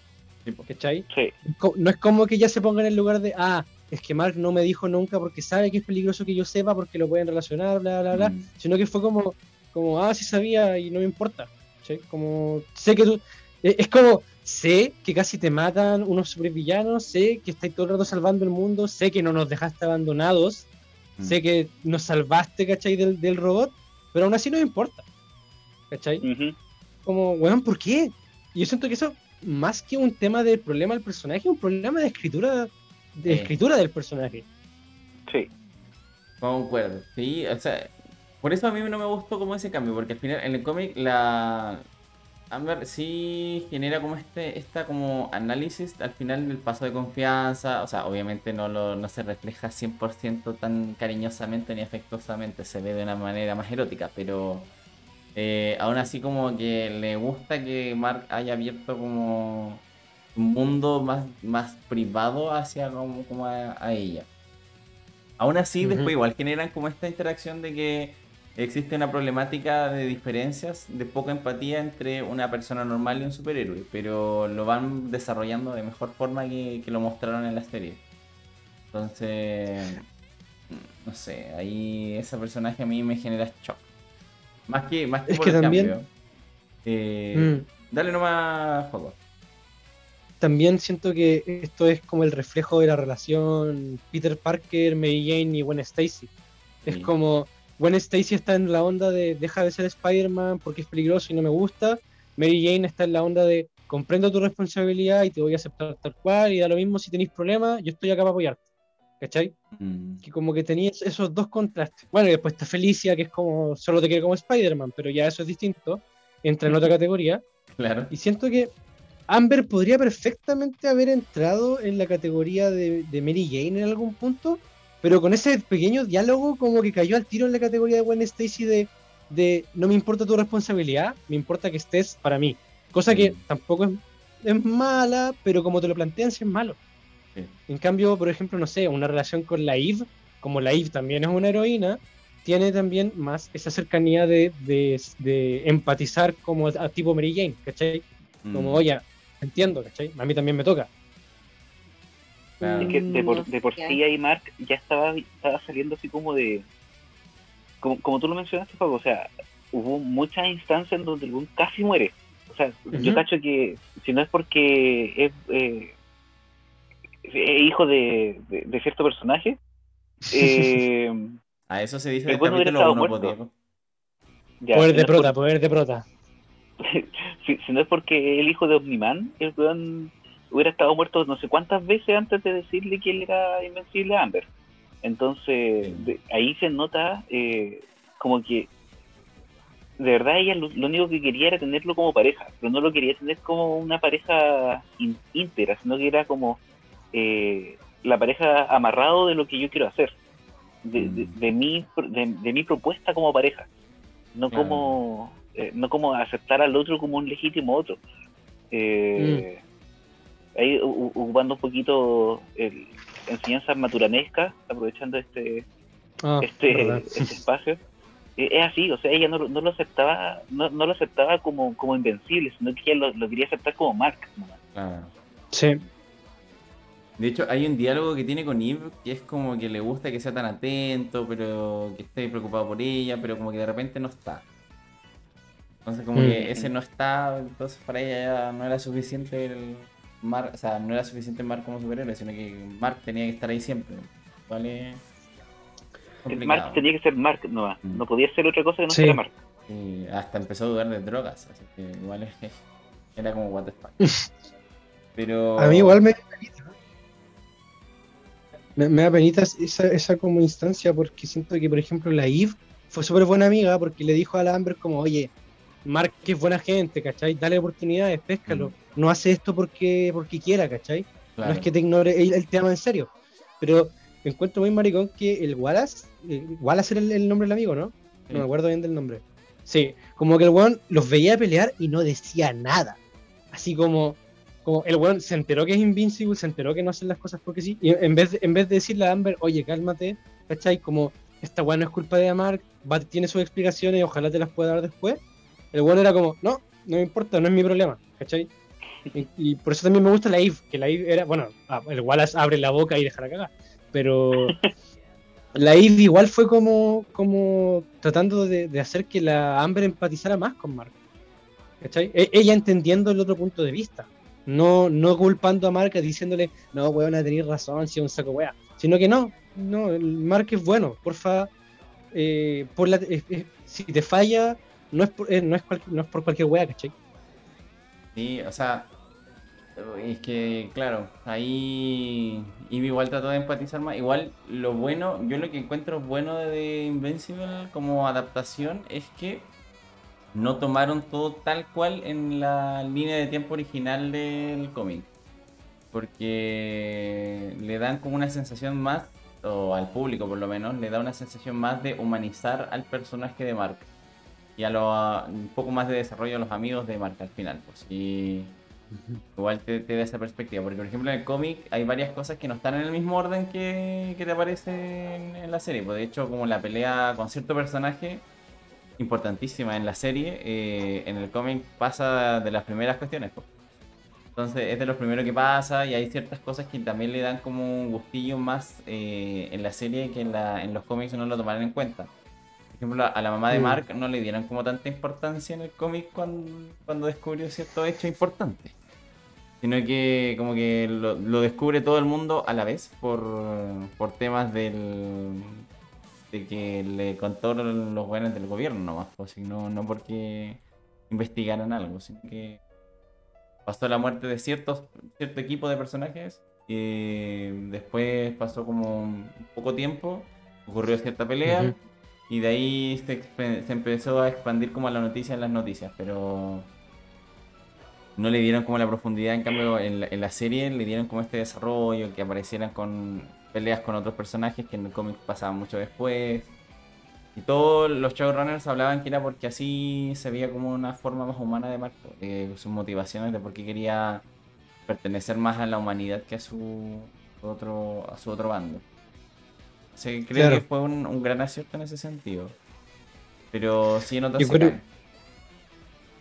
Como autor igual debe ser súper rico poder decir voy a hacer mi historia de nuevo y le voy a arreglar las cosas que me habría gustado arreglarle la primera vez. Porque, Mm. no sé, Robert Kickman debe haber leído sus primeros tomos de Invincible ahora para hacer, para ver la serie y dijo, ¿sabes qué? Eh, no me gusta esto, podemos trabajarlo, podemos cambiar este, este de estos detalles, porque con 10 años de diferencia en ver tu mismo trabajo, tú decís, me encantaría hacer una revisión, ¿cachai? Y eso es lo que te abre la posibilidad Es de verdad. hacer la animación y aparte que están trabajando en un live action. O sea, el loco debe estar súper feliz. Debe estar Sí. diciendo eh, qué puedo hacer en un live action y qué puedo hacer en animación. ¿Qué cosas me limita cada cuestión? Ya, ahora vamos a ver qué, qué hago con cada cosa. Claro, sí. Igual ha de ser motivante para él. Sobre todo, o sea, Mm, creo que el acierto, hay varias cosas que tuvieron aciertos como en la serie. Hay momentos que igual desarrollaron así como con... Yo quedé encantadísimo con cómo lo vieron en la serie. Y hay otras que no, pero como que por ejemplo las que no son como detalles como ciertos personajes nomás. pues, No es como que la historia completa esté arruinada, sino que son ciertos personajes que si bien joden un poco algunas cositas del cómic que hubiera sido bueno verlas, pero como que la historia quedó en esencia súper bien, pues. Como que quedó ordenadita, tiene sentido, le mejoraron los momentos emotivos al, a la serie, entonces como que quedó en ciertos momentos mucho mejor que antes. Que por último eso fue un gran acierto por parte de, los encargados de Invincible. Como será en el live action. Pero en ese caso tuvo, tuvo bien en varias aristas, entonces por eso a la gente le gustó también. Sobre todo en un medio que ya está bastante sobrecargado de superhéroes, entonces mm. tuvo su sello original en, ciertas formas, así que logró el cometido que igual esperaba. Sí. Ahora hay otras, hay otras adaptaciones que no son tan recientes, que igual son antiguas de superhéroes. Spawn es uno también de mis superhéroes favoritos y, y igual su única adaptación que tuvo en su momento fue decayente, la verdad. Pero tampoco hay que pedirle mucho en esos tiempos tampoco, pero no lograron algo muy provechoso. Es lo mismo que la adaptación de los Mario Bros. Mario Brothers. Con estos mm, Claro, especies de es que ahí, fontaneros. es que ahí influye también mucho el, la, los presupuestos y el acceso a la Mm. tecnología. O sea, pucha, para esos tiempos, eh, la, la, la adaptación de Spawn era como prácticamente como un eh, algo novedoso, por, por llamarlo así. Eh, era como una tecnología que poco se estaba viendo y que se estaba recién como eh, integrando en el mundo del cine. Y obviamente Sí. se ve bastante bizarro porque era una tecnología muy, eh, por así decirlo, muy primogenia. No sé si será tal vez la, la, la palabra o, o- o todavía estaba como en pañales ese tipo de tec- primitiva. Gracias. De hecho, no sé por qué venía como la palabra también arcaica. o sea, igual también cuenta. eh, sí. Eh, entonces, eh, si esas adaptaciones se hicieran ahora, una- eh, por ejemplo, esas malas adaptaciones que se hicieron en su momento, se hicieran ahora con, con los recursos de ahora, con la tecnología de ahora, podríamos tener un producto totalmente distinto. Mm, sí. Claro. Sí, es verdad, ¿no? Eh, Igual las adaptaciones de ciertas obras no sé si son tan asociadas como al, a lo arcaico de sus producciones también. po. O sea, yo creo que yo creo que se nos cayó JP. Sí, sí, caché. Eh, yo Sí. creo que, eh, por ejemplo, eh, los, los hermanos, los, los super hermanos Bros, ¿Ya? Mario, ya. Eh, co- confundí nombres, lo siento. Eh, la, la película de los hermanos Mario, eh, de por sí el guion era raro. Ya, eh, no sé, y ahí concuerdo con lo que estáis diciendo. O sea, no sé si el, el, la, la tecnología podría eh, ayudar al, a esa película, pero el. Porque el guion de por sí es el malo. Claro. Y a todo esto, el JP cuando reingresó se volvió ardilla espacial. No. El No, Juaco se volvió. no sé qué pasó. El, el Juaco se volvió J en bajo art y la Cata se volvió Juaco. Todo. Detalles, detalles. Rayos. De locos. de locos. No, sí, no sé qué pasó, pero bueno. Aquí Caí de la son, nada. son detalles. Oye, a todo esto estoy tomando mi tacita de gordito de seleccionador de Harry Potter. Nah, qué buena. Ah, qué buena tacita. Estaba que me compraba una de esas. Yo la vi en una tienda porque andaba comprando regalos para, para el chico Abu Trainer que anda por ahí. Y entramos después a otra tienda así como de cositas que era como Neko Kawaii, una cosa así. Y tenían varias cosas, entonces vi así como las tazas y me vi tentado en comprar esta y una de tiburón. Entonces terminó ganando la del gorrito seleccionador. Pronto tendré otra, pero de un tiburón. Ojo que Creo que sí cuando cacho. Ojo que cuando uno se empieza a comprar tacitas de diseños interesantes, eh, se vuelve un vicio que uno no puede parar. JP, la- las tazas que hay en mi otra casa, todas mías. Y todas son con diseño. Espero no Ya. caer en eso. Entonces la advertencia llegó demasiado tarde. Es tarde, 20 años tarde. Pero sí, no, pero lo maravilloso de esto es que tiene como esa tapita que mantiene como calentito el líquido. Entonces, como con la tapita queda como gorrito seleccionador y es maravilloso, mira. Es maravilloso. no, me encanta. Qué linda. Oh, está muy buena. Qué buen uso de cerámica. Sí, bueno. Tenía, Sí. tenía que sí o sí comprarla cuando la vi, así que. Eh, Era para sacarle picar la ardilla, así que gracias. Cumplí mi cometido. Para eso nomás era. para eso nomás. No, y porque no, no había tomado tecito en todo el podcast, así que. Tengo una taza de Hedwig, así que tranquilo. Oh, qué lindo. Toma. Uh, competencia. Mientras no saques alguna tacita de alguna de mis cosas favoritas, todo bien. Si tienes una tacita de Wii, Cata, Cata, cómprate una, taci- una tacita de Hanamichi Sakuragi y le ganáis. Hoku. Cualquiera que tenga algún pelo rojo me va a servir. No, mira, mi taza, Uy, mi taza predilecta Oye, sería. Eduardo. ¿Qué? disculpa que te interrumpa, pero ¿tiene algo que ver eh, tu, tu, predi- tu, tu predile- A ver, que, se- que tus waifus predilectas sean pelirrojas y que uno de tus personajes que también te gustan es Hanamichi Sakuragi, que también es pelirrojo? Oh, mira, no lo había pensado, pero en este caso Hanamichi Sakurai no es mi personaje favorito de, de No, pues, sé que, sé que no es tu personaje favorito, pero es uno de los que te gusta también de Slam Dunk. Sí, o sea, me cae bien, pues, pero es porque el prota es el prota y es chistoso. Pero mi personaje, mi, mi personaje favorito de Slam Dunk es el Mitsui, el de los tres puntos, ¿no?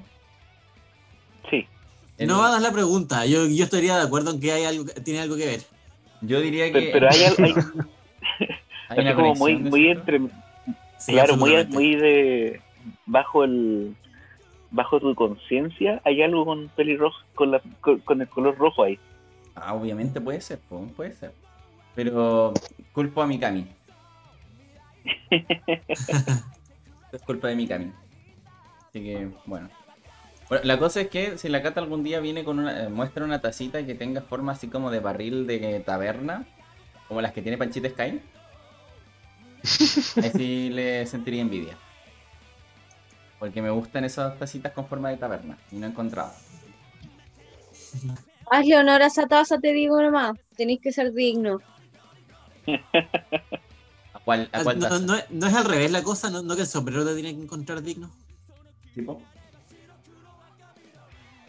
No sé, pero en este caso es al revés. Ah, bueno. tú lo En este caso particular, donde estamos hablando de Eduardo Martínez, es al revés. Ah, Es al sí. revés. Abajo Sí. de la taza sale lee los libros. Ahí te acercas un poco a la dignidad. No la, no la alcanzas, pero te acercas. Está bien, está bien. No, la Es un dignidad, primer paso. la dignidad del libro ahora es. Me alegra porque al menos puedes levantar la taza. Está bien. No, si para estas cosas no, no necesita ser digno, Ardilla. Ah, Veo que la levantas. Por supuesto. ya, pero es interesante. Segundos. Es interesante todo el tema de lo que son las adaptaciones, la verdad. De hecho, como que hay varias cositas que algunas quedan ahí en, en el tintero, como de varias adaptaciones. Uno puede nombrar muchas adaptaciones, en verdad, que pueden ser malas. De hecho, agregué un meme de Spider-Man, que es como del manga, el anime y la, nata- la adaptación de Netflix. sí. Eh, que también circuló bastante ese tema de que en su momento mucha gente no le gustaban las adaptaciones de Netflix. O sea, Mm. Death Note, eh, entonces como que ahí tiene cierta justificación en algunos casos, pero igual Netflix se ha ido esforzando. Por ejemplo, con The Witcher les fue bastante bien. Ah, Independiente de, Sí, de se las ha mandado a veces. Sí. Independiente de ciertos detalles que... Con Sabrina, Uy, mira, yo estuve buscando, en, y, o sea, estuve buscando imágenes, ni siquiera busqué así como texto, pero varios decían que Sabrina no era una buena adaptación. Que dicen que es una, un medio audiovisual súper bueno, pero no es una adaptación buena. es que depende mucho, porque, por ejemplo, la primera temporada igual es bastante buena en relación al cómic. Ya. Eh, ya después se empiezan a, a deformar algunas cosas, pero Mm. eh, dentro de lo único de, su, de sus alternativas y de las cosas que quisieron hacer, hay muchas cosas muy buenas. La última temporada tiene sus detalles que no me gustaron mucho y ciertos desarrollos de personajes que iban a nada. Pero si lo comparamos con la serie antigua, no son nada que ver. Sí, pues son tiene- dos weas muy distintas. Las, la serie antigua no se parece en nada al cómic. En Mm. cambio, la serie nueva es mucho, era mucho más apegada al, al material de la novela, ¿cachai? Como esa es la discusión general con Sabrina, es como difícil de dónde agarrarla y a veces se pone muy No, adolescente. saque- no saques eso de contexto. ¿Cómo? contexto. No, no, no saques eso. Es muy, muy difícil de dónde agarrarla. No saques eso de contexto, por favor. Eso lo pensó JP. Creo que JP se merece en este caso el, el emote. Sí, te, gana- te ga- te ganaste tu comando y tu... Yo, yo pongo el, el emote emote y, y el Diego pone el comando. Jo- jokes on you, yo hice ese mode. Sí, No importa. Yo lo creé. No. Es mío. no importa. Estamos usando tu Eh, creación. Lo Es está que- usando. es que solo quería decir que, es que claro, si alguien, si, si tú, para uno el material original es la serie antigua eh, y lo comparé con la serie nueva, por supuesto que va a ser una mala adaptación, pero si, Sí, eh, si uno tiene, si uno lo considera desde el, desde el material realmente original, yo pasa lo mismo con The Witcher, pues si no conocí, no conocí los libros y estáis tratando de compararlo con el juego, claro, claro que no te va a parecer muy bueno. Mm. O sea, Sí, que igual The Witcher en cuanto a historia es bastante bueno independiente de lo compares con el, con el juego o con los libros. El tema como que las críticas, al que yo por lo menos vi por ahí con The Witcher, eh, comparación del libro, juego, o sea, serie de juego, es que hay ciertas armaduras que no corresponden con las que salen en el juego, con las características de los personajes que salen en el juego, y Tris Merigos, Mm. ¿por qué me la cambiaron así? Y... Tris. My wife. Sí, besto waifu de, de The Witcher. Entonces, eh, cambiaron tanto esto que como que son las únicas críticas, pero en cuanto a historia no está mal. Está bastante cercano Mm. como a lo que es el material original, eh, independiente lo tomes del juego o de los libros. Y de hecho, en cuanto a comparación libro-serie, creo que debería ser un poquito más cercano a los libros porque tienen como más consejos por parte del creador de los libros. Entonces, es un poco más fiel a los libros que a los, a los juegos, pero la historia no está del todo mal. Aparte es que De hecho, The, Sí, es, Henry- por Henry Cavill yo, yo empecé a ver la serie, la verdad. Pero aparte yo cachado que los juegos, eh, el tercer juego sobre todo, se toman muchas libertades con respecto al libro. Como que hay muchas cosas que no coinciden. De hecho creo que el nivel de participación de Trish es distinto, la relación con Trish, porque Trish en los libros tiene una, una un- un- por así decirlo, es más mala y es más egoísta y es más cuática. En cambio en el, en el tercer juego, Trish es un amor y es espectacular, ¿cachai? Es, como una mina súper bacán, eh, seca, ¿cachai? Y es súper bonito hacia dónde se va esa relación. En los libros es como posesiva, ¿cachai? Cuática, como, como todo lo hago por estar con Gerald, ¿cachai? Exacto. En cambio, en, en el, en el juego es como todo lo hago por el bien de los míos. Y Mm. eso, eso te cambia mucho. Como que igual es bacán cuando, que es parte de la adaptación, que se tomen las libertades necesarias para, para hacer los cambios adecuados.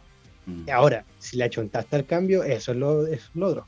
Como hay gente que no le gusta la actriz de los juegos, ¿cachai? Que Mm. dicen que corrompe todo lo que es en los libros y viceversa. ¿cachai? Mm. Pero por eso digo que, por eso digo que es el mismo caso que, que Sabrina. Si, si tu material original es, es uno o el Claro. otro, tu opinión Sí. de las adaptaciones va a cambiar muchísimo. Totalmente. Pero sí, es, es la, es la, la discusión constante de Superman. Porque lo- la gente mayor dice, no, es que Christopher Reeves, todos los Supermans deberían ser como Christopher Reeves. Yo amo a Christopher Reeves, pero quiero ver otros tipos de Superman, quiero ver Supermans que adapten el Superman de los cómics de tal, era- de tal época. Eh, el de Brandon Ruth le fue mal porque era igual al de Christopher Reeves. Era Mm. fome, ya lo habíamos visto, toda la gente lo había visto, ¿cachai? Por eso le fue mal. El de Men of Steel es muy distinto, optaron por otra fórmula, ¿cachai? Y es súper es complicado, es como cuando hablamos de Batman. El Batman de Christopher Nolan funciona por sí solo. Tú comparáis, tú decís, eh, si, si hablamos del Batman de Christopher Nolan en cuanto a qué tan fiel es al cómic, la verdad es que no es, no es muy bueno. Si, si Claro. hablamos solo de fidelidad, como producto solo, es espectacular. Es una wea eh, increíble. Pero si Claro. tú decís, como de los como cercano al Batman de los cómics, las peleas son como las weas, ¿cachai? El, Bru- el Bruce Wayne Batman es súper poco inteligente en comparación a como el de los cómics que hace todo solo y es un weón cuático. Y eso no le quita mérito a la reinterpretación, porque a veces no es una adaptación, es una reinterpretación Mm. como lo pasó con el Joker de Joaquín Phoenix. El Joker de Joaquín Phoenix, más que una adaptación del Joker, es una reinterpretación del Joker, Claro. De su historia, de sus orígenes, de lo que pueden ser sus orígenes. En los cómics el origen nunca está realmente claro. Mm. Aquí en la película dijeron, vamos a hacer algo muy claro, pero este no es el Joker de que, te- que te pelea con Ben Affleck, este no es el Joker que te pelea con el Christian Bale, es algo aparte, es una reinterpretación del- de, de la idea de lo que representa el personaje. Mm. ¿Y Jared Leto sería una reinterpretación? Yo siento que hay un, hay un gran punto en el que sí, me pasa con Jared Leto que no, no ha habido mucho tiempo para eh, disfrutarlo o juzgarlo correctamente, Mm. porque siento que Suiza Squad no solo le cortaron mucho tiempo por lo que se sabe, sino que eh, dejaron material que no te da suficiente contexto para entenderlo, ¿cachai? Como que si leíste el artículo de aquí y de allá, vayas a saber que los tatuajes simbolizan tal weá, pero Claro. el mismo director dice, no, nos pasamos con los tatuajes, pusimos mucho. ¿Cachai? Y después veía el de la Liga de la Justicia y decía, puta, quiero eh, el de la Liga de la Justicia Zack Snyder, el Joker, Mm. y tú decís, bacán haberlo visto, pero me dejaste con ganas de más, weón. Sí. O sea, todavía no puedo saber qué chucha con el Joker de Jared Leto. No, puedo decir que en ese fragmento su interpretación, a mí en lo personal, me encanta. Pero no puedo decir el Joker de Jared Leto es espectacular, o es tan bueno como el de Ledger, o es tan bueno como el de Joaquín Phoenix, porque no he Claro. tenido tiempo. Sí, pues, Como que su problema. interpretación no se puede. Sí, pues. Bueno, todos acordamos en que el Batman de, de Clooney a nadie. Creo, En creo que también se. creo que también se hablaba de un director Scott, del de Clooney. Sí, Sí, también hay. Sí. Igual, sé si una debería persona, mejorar mucho, pero sí, hay. Igual no tolero un, ba- un traje de Batman con pezones. No. Esa Ah, weá qué fue horrible. Horrible, horrible. Igual la película no está 100% mala, igual tiene su algo, pero no, no es de las mejores en todo caso. Bueno, eh, eh, ahí es donde también sale mm, eh, Tommy Lee Jones y Jim Carrey, ¿no? Como los villanos. Exacto. sí. Two-Face y el, el acertijo. Ujú. Yo me, me acuerdo que en su momento Tommy Lee Jones dijo que fue uno de sus peores papeles en interpretación. O sea que él odió, él odió hacer de, de dos caras. Porque él mismo sentía que como que el guion no lo acompañaba, de que en general la película él sentía que no, no iba para ninguna parte. Y, y por lo mismo él, él odió hacer ese, ese personaje. Eh, corríjanme si me equivoco, pero estas eh, Tim Burton no estaba metido, ¿cierto? Ay, no sé. Porque Tim Yo Burton, siento que Tim Burton no es la sen- que- donde está el hizo, la primera. Por eso, hizo la primera. Pero estas Sí. otras como que trataron de seguir con el aspecto visual y la onda que, tra- que traía Tim Burton, pero no, no lo sabían ejecutar en términos de guion. Mm. ¿cachai? Y vi- visualmente a veces exageraban mucho. Tim Burton pone lo, lo justo y lo necesario, ¿cachai? Dentro de su gran exageración. Eh, y esto otro fue como que estas otras películas, claro, y como que estas otras películas estuvieron como esforzándose en decir somos secuelas de la de Tim Burton, Mm. pero no, si no tenías la cabecilla, según yo no estaba presente, porque si no probablemente habría sido algo muy distinto. Sí, buen punto. Fue, fue, fue dirigida por Joel Schumacher. Mm, Híjole. uf. Creo que eso ya puede explicar mucho. Sí, bastante. Mm. Pero también es con lo que pasó con eh, Donner's Cut para Superman 2. Que Superman 2 fue una película también tijereteada a cagar, que resultó ser muy mala. Y cuando lanzaron el corte del director, bueno, todos los fanáticos quedaron como, conche tu madre, esta weá es espectacular, ¿cachai? Claro. Y ahí hay un problema con la industria, que la industria es como eh, exige ciertas cosas, tiene ciertos requerimientos y cuando no le das suficiente libertad creativa a tus artistas pasan estas weas. ¿Cachai? Pero Igual es súper variable así como llegar a una conclusión el tema de las adaptaciones. porque Al final siempre va a haber un algo y es súper variable dependiendo de cómo se te observe también. pues. Mira, Sí, estaba buscando en, en el mejor buscador de, de información, Wikipedia, Ya. eh, y Tim Burton es- está dentro del equipo de producción de Batman Forever, Mish. que es donde aparece Nicole Kidman, Tommy Lee Jones y Jim Carrey. En Batman y Robin, que es donde se enfrentan contra Arnold Schwarzenegger eh, y Uma Thurman como Poison Ivy, Ya. Ujú. ahí, eh, ahí no está Tim Burton como, como productor, sino que está Peter McGregor Scott. Mm. Yo creo que se debe, se debe haber ido como lateando, así como primero la dejan hacer la suya, después como ya pico y después como no hago más. Claro. Claro, y ahí es más que nada porque hubiera un problema a nivel contractual. Ahí eh, Tim Burton i- iba a estar como metido en la película de El Santo, que también es una, una adaptación. Sí, Eh, sí, sí, el santo. Entonces ahí iba a estar metido Tim Burton y por lo mismo no pudo tampoco trabajar en, en Batman y Robin. Pero en Batman Forever, donde sí estaba, ahí es donde mencionaba lo de, lo de dos caras y, y el acertijo, ahí sí estaba Tim Burton como dentro del equipo de producción. Mm. Junto Qué al raro, mismo que después es, produ- es productor en Batman y Robin. Mm.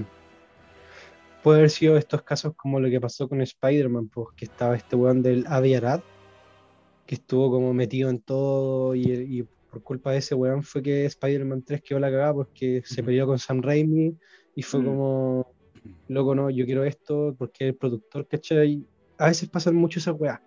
claro. Y de hecho, Avi Arad sigue teniendo influencia en Spider-Man, por lo que se sabe. eh, tuvo también influencia en las de.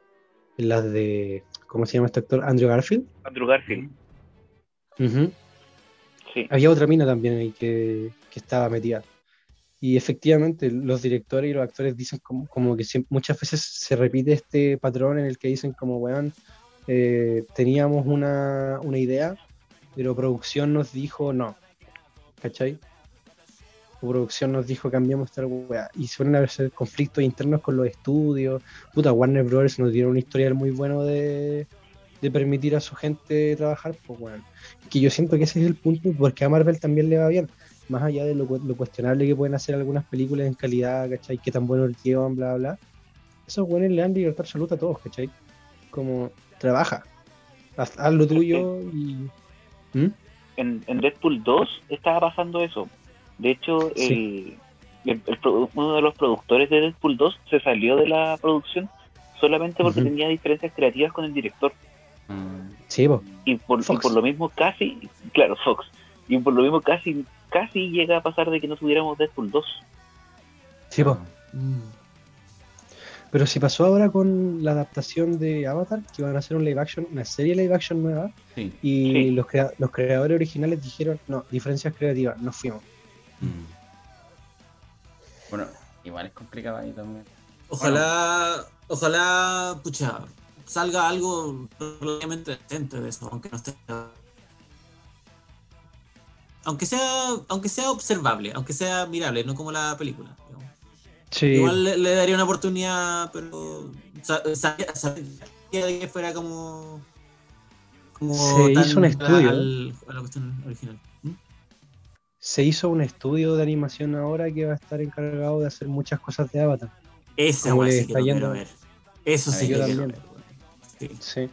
Me dio mucha risa porque justo para el primero de abril, las- eh, yo, no, yo, no, yo no me había dado cuenta porque lo leí el 4 de abril, eh, habían publicado una weá que decía, van a sacar una serie spin-off de Soca cuando adulto. Yo estaba como, concha de tu madre. Y vi la fecha de publicación y fue como, ah. Yo y- también le- leí una cuestión, le, Sí. leí una cuestión del primer abril que iban a hacer una serie del Red Lotus, el Loto Rojo, y era como, ¡ah! y era como, oh, no, pero era primero de abril. Ah. Pero lo que sí, lo que sí se ha pensado es que quieren hacer una película. Quieren empezar con una película, eso sí. Mm, Ojalá sí. que salga sí. bien. Sí, yo espero también que sí, que salga bien. Pero bueno, dentro Yo de siento todo... fielmente que se queda en animación. Perdón, dale, dale. No, dale, dale nomás, que yo iba a tirar la conclusión ya. Por el tema de ahora. No, sí, que es lo último. que- Dale Sí, nomás. ya es tardecito. Yo creo fielmente que Avatar debería quedarse en animación. Punto. Eso. Sí. Oh, sí. Y no, en- así como en, en oposición a hacer live action, Es que siento que pierde mucho en live action. Pierde el tema de la Ah, expresión, pero- la, la magia, todo eso. Pe- pero, o sea, igual tú decís como que sea que, que hagan películas, pero que sea de animación. Sí, eso. Sí, ¿A eso refieres? animación. Ya, sí, sí, estoy de acuerdo, estoy de acuerdo. Mm. Aunque veamos, pues, veamos qué, qué hace Netflix ahora con, con esta serie nueva. Igual les quiero dar una oportunidad, pero sin expectativas, como te digo, sin expectativas.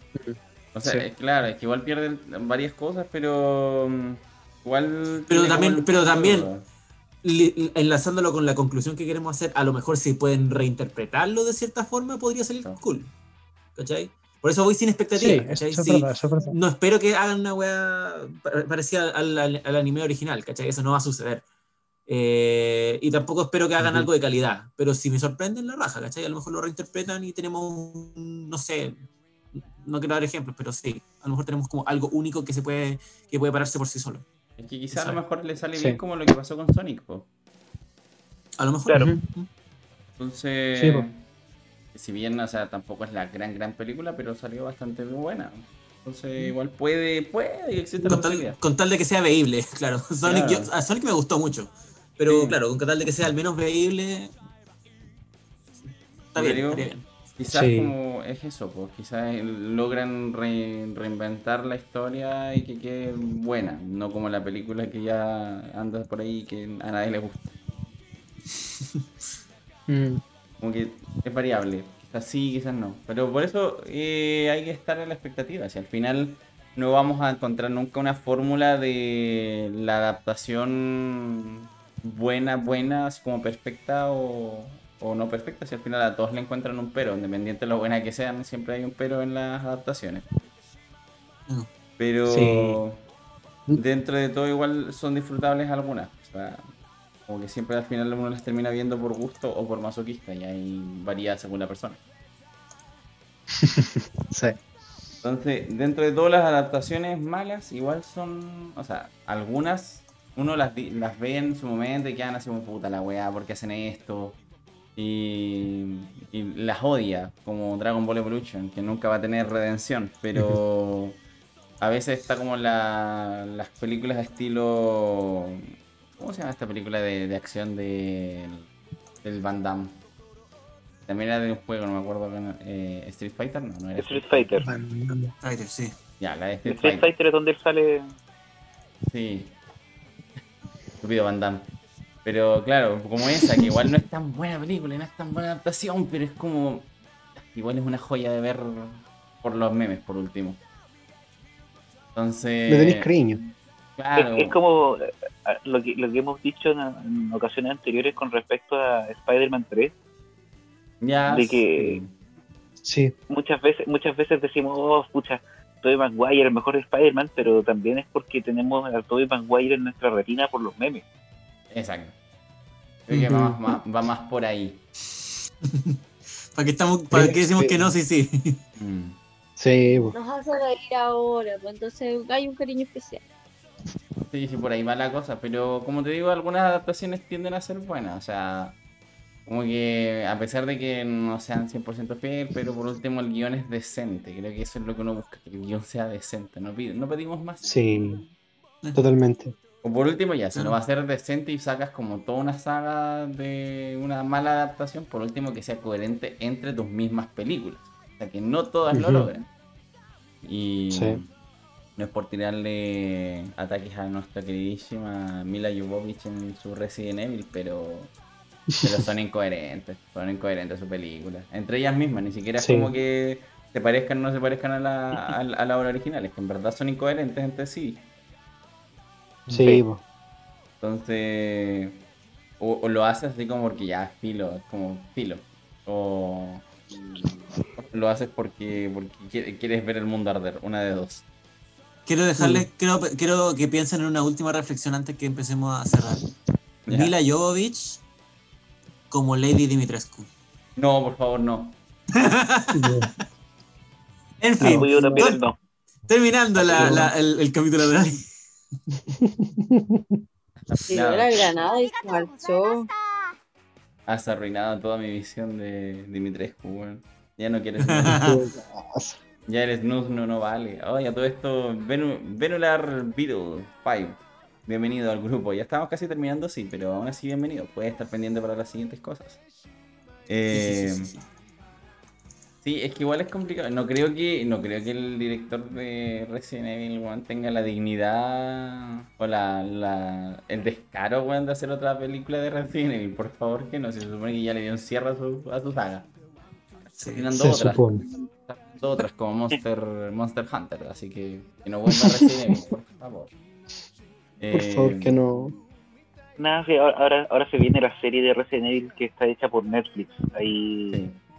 Eh, yo cacho que ahí, ahí se van a empezar a, a apostar más por, por esa saga, pero ya Mira Jovovich en el, en el universo de Resident Evil no va. No va. Mm, No, no sí, va. totalmente. Que, que se quede como Lilu eh, Multipass.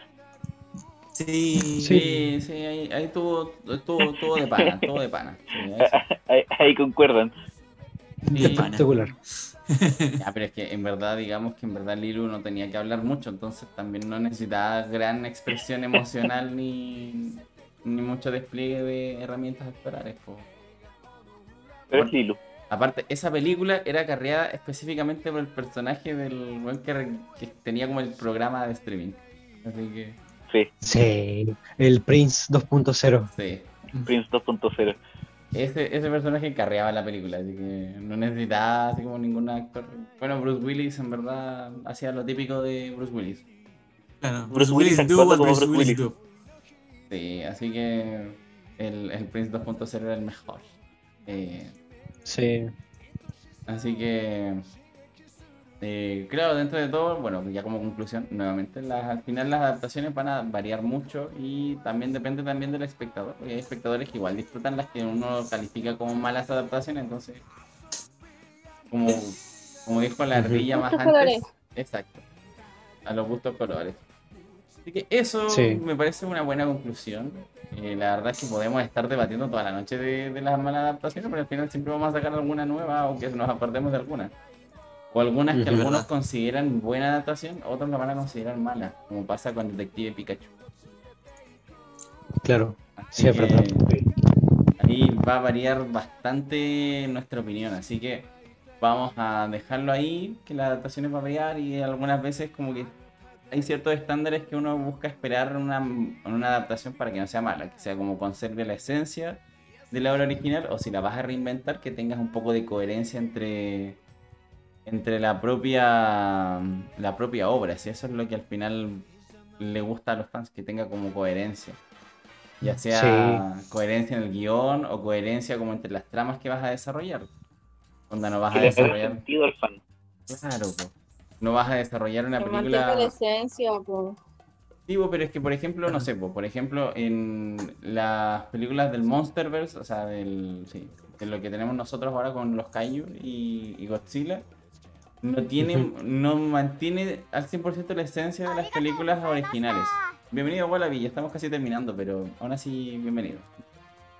Eh, ¿Cómo decirlo? El Godzilla, la verdad es que tiene muchas diferencias con el Godzilla japonés, la verdad. Eh, Sí. en, varias, en varias cosas. Entonces, como que no es tanta la esencia de eso, pero sí mantiene como el hecho de que a la gente le gusta ver monstruos pelear. Y se- Ujú. Serizawa lo dijo en la primera de, de Godzilla, weón. Déjalos pelear a los weones. Esto es lo que importa. Al final, como que en ese, en ese, Sí. en ese caso, como que igual tuvo como cierta, cierta coherencia, por lo menos en el guion. O sea, mantienen como un poco la lógica. Eh, es como lo importante, porque si igual si dejas como la coherencia de tu propia película, como que ahí pierdes el interés también del espectador. Entonces, Claro. no necesariamente a veces la esencia ya la podéis dejar de lado, pero si vas a priorizar un poco como la, la entretención, concéntrate en la entretención y que sea coherente. Ujú. Así que por ahí va un poco la cosa. Y ahí vamos a ver qué, qué tal. Bueno, creo que por hoy día vamos a dejarlo hasta acá. Primera vez que nos estamos pasando de las 3 horas, así que ya, Yay. ya es tardecito. Así que eh, un gusto estar con nuestro querido Thor Gordo ahí, Dieguito, que está un poco enfermo y por eso está con su imagen ya de perfil predeterminado. Gracias por estar con nosotros, Diego Sama, desde los inicios, desde los tiempos arcaicos del programa. Un gusto como siempre. No se, ha- no se ha perdido un Sí. solo episodio a pesar de estar en. Eh, Sí. Es un fiel, un fiel panelista. También gracias a Don JP, nuestro querido, querido diseñador del, del canal. Así que un gusto como siempre, JP. Igualmente. También No olviden pasar a visitar eh, mi Instagram, al igual que todos los Instagram que están acá abajo de todos nosotros. sí, a JP tienen que hacerlo llegar a los 500 seguidores antes de fin de año. Que- estamos, estamos- esa, es la, esa es la meta y, re- y recuerden que si llegamos a los 500 seguidores vamos a hacer un concurso. así Así que- que se pueden ganar premios. A puro darle nomás. Bueno, por el viernes de locos que se causó por un drama de, de conexión de JP que se salió y tuvo que volver a entrar. El, el Instagram de él está abajo del juego, que se llama jpan-art, el de, el de JP. Sí, como dice bien dicho ahí. La verdad es que están cruzados, pero es porque como eh, usamos la plataforma Zoom, eh, voy captando la señal de ahí, como que los tiro para el programa y cuando alguien se desconecta o se conecta, o ni siquiera es necesario que se conecten o se desconecten, sino que apagan su cámara y ya cambia todo el orden. Entonces, eh, hubo un pequeño drama con, con JP y cambiaron los nombres y ahora el JP es Ardilla Espacial. Pero en verdad es Jpan quien bajo art, el Paco está ahí también abajo de la ardilla, que es Paco quien bajo Joestar. Eh, buenísima, buenísimos cómics, así que voy a estar añadí más cuentas para seguir. Y también, bueno, también agradecer a la ardilla que se conectó por sorpresa ahí al programa con una noticia también sorpresa. Y con su corte de, de Ralph el Demoledor. Gracias Ardilla por estar de todas formas, así que un gusto. Fue una sorpresa agradable. Igual. Eh, y el Juaco, bueno, men, qué buenos debates planteó el Juaco, bueno, así que un gusto tenerte con nosotros, Juaco.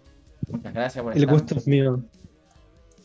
El gusto es totalmente mío. Muchas gracias por invitarme. Sí, no, Hazte la idea de que en, en futuras ocasiones también te podemos invitar. sí. Yo feliz, yo feliz. Me encanta esto. Qué bueno, ay, me alegro tanto, me alegro tanto, me alegro tanto que la hayáis pasado bien y que hayáis podido tener tantas buenas discusiones. Sí, no. Esto- estos son los temas que me gusta hablar todo, todo el día. Sí, no, sí sé, por eso, por eso te invité, güey. Y lo sé, lo tengo súper claro. Así que eso, pues, a- a- a- ahí quizás te lo volvamos a ver en el futuro. Exacto, Sí, ojalá. Probablemente sí. Sí, yo le caigo, yo le caigo sí o sí. Maravilloso. Así que ahí estamos al habla entonces, Juaco. Ahí un gustillo tenerlo acá y probablemente, o sea, nada que probable, lo vamos a invitar más adelante. Así que ahí cuando tengas tiempo contactamos por medio de JP, cualquier cosilla.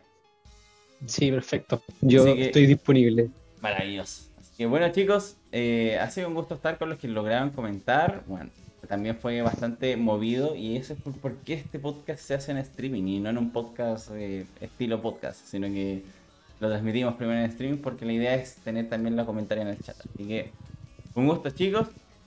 Eh, recuerden el eslogan del canal que siempre se me olvida y ahora me acordé que es Cero Tacón, ahora es popular. Así que cuídense y nos vemos. Adiós. Adiós, gente. El Diego no se va a Chau, ver chau. despidiéndose. Buenas Sí, noches. Imagínense que me estoy despidiendo. Está bien, sí. Así que bueno, chicos, nos vemos.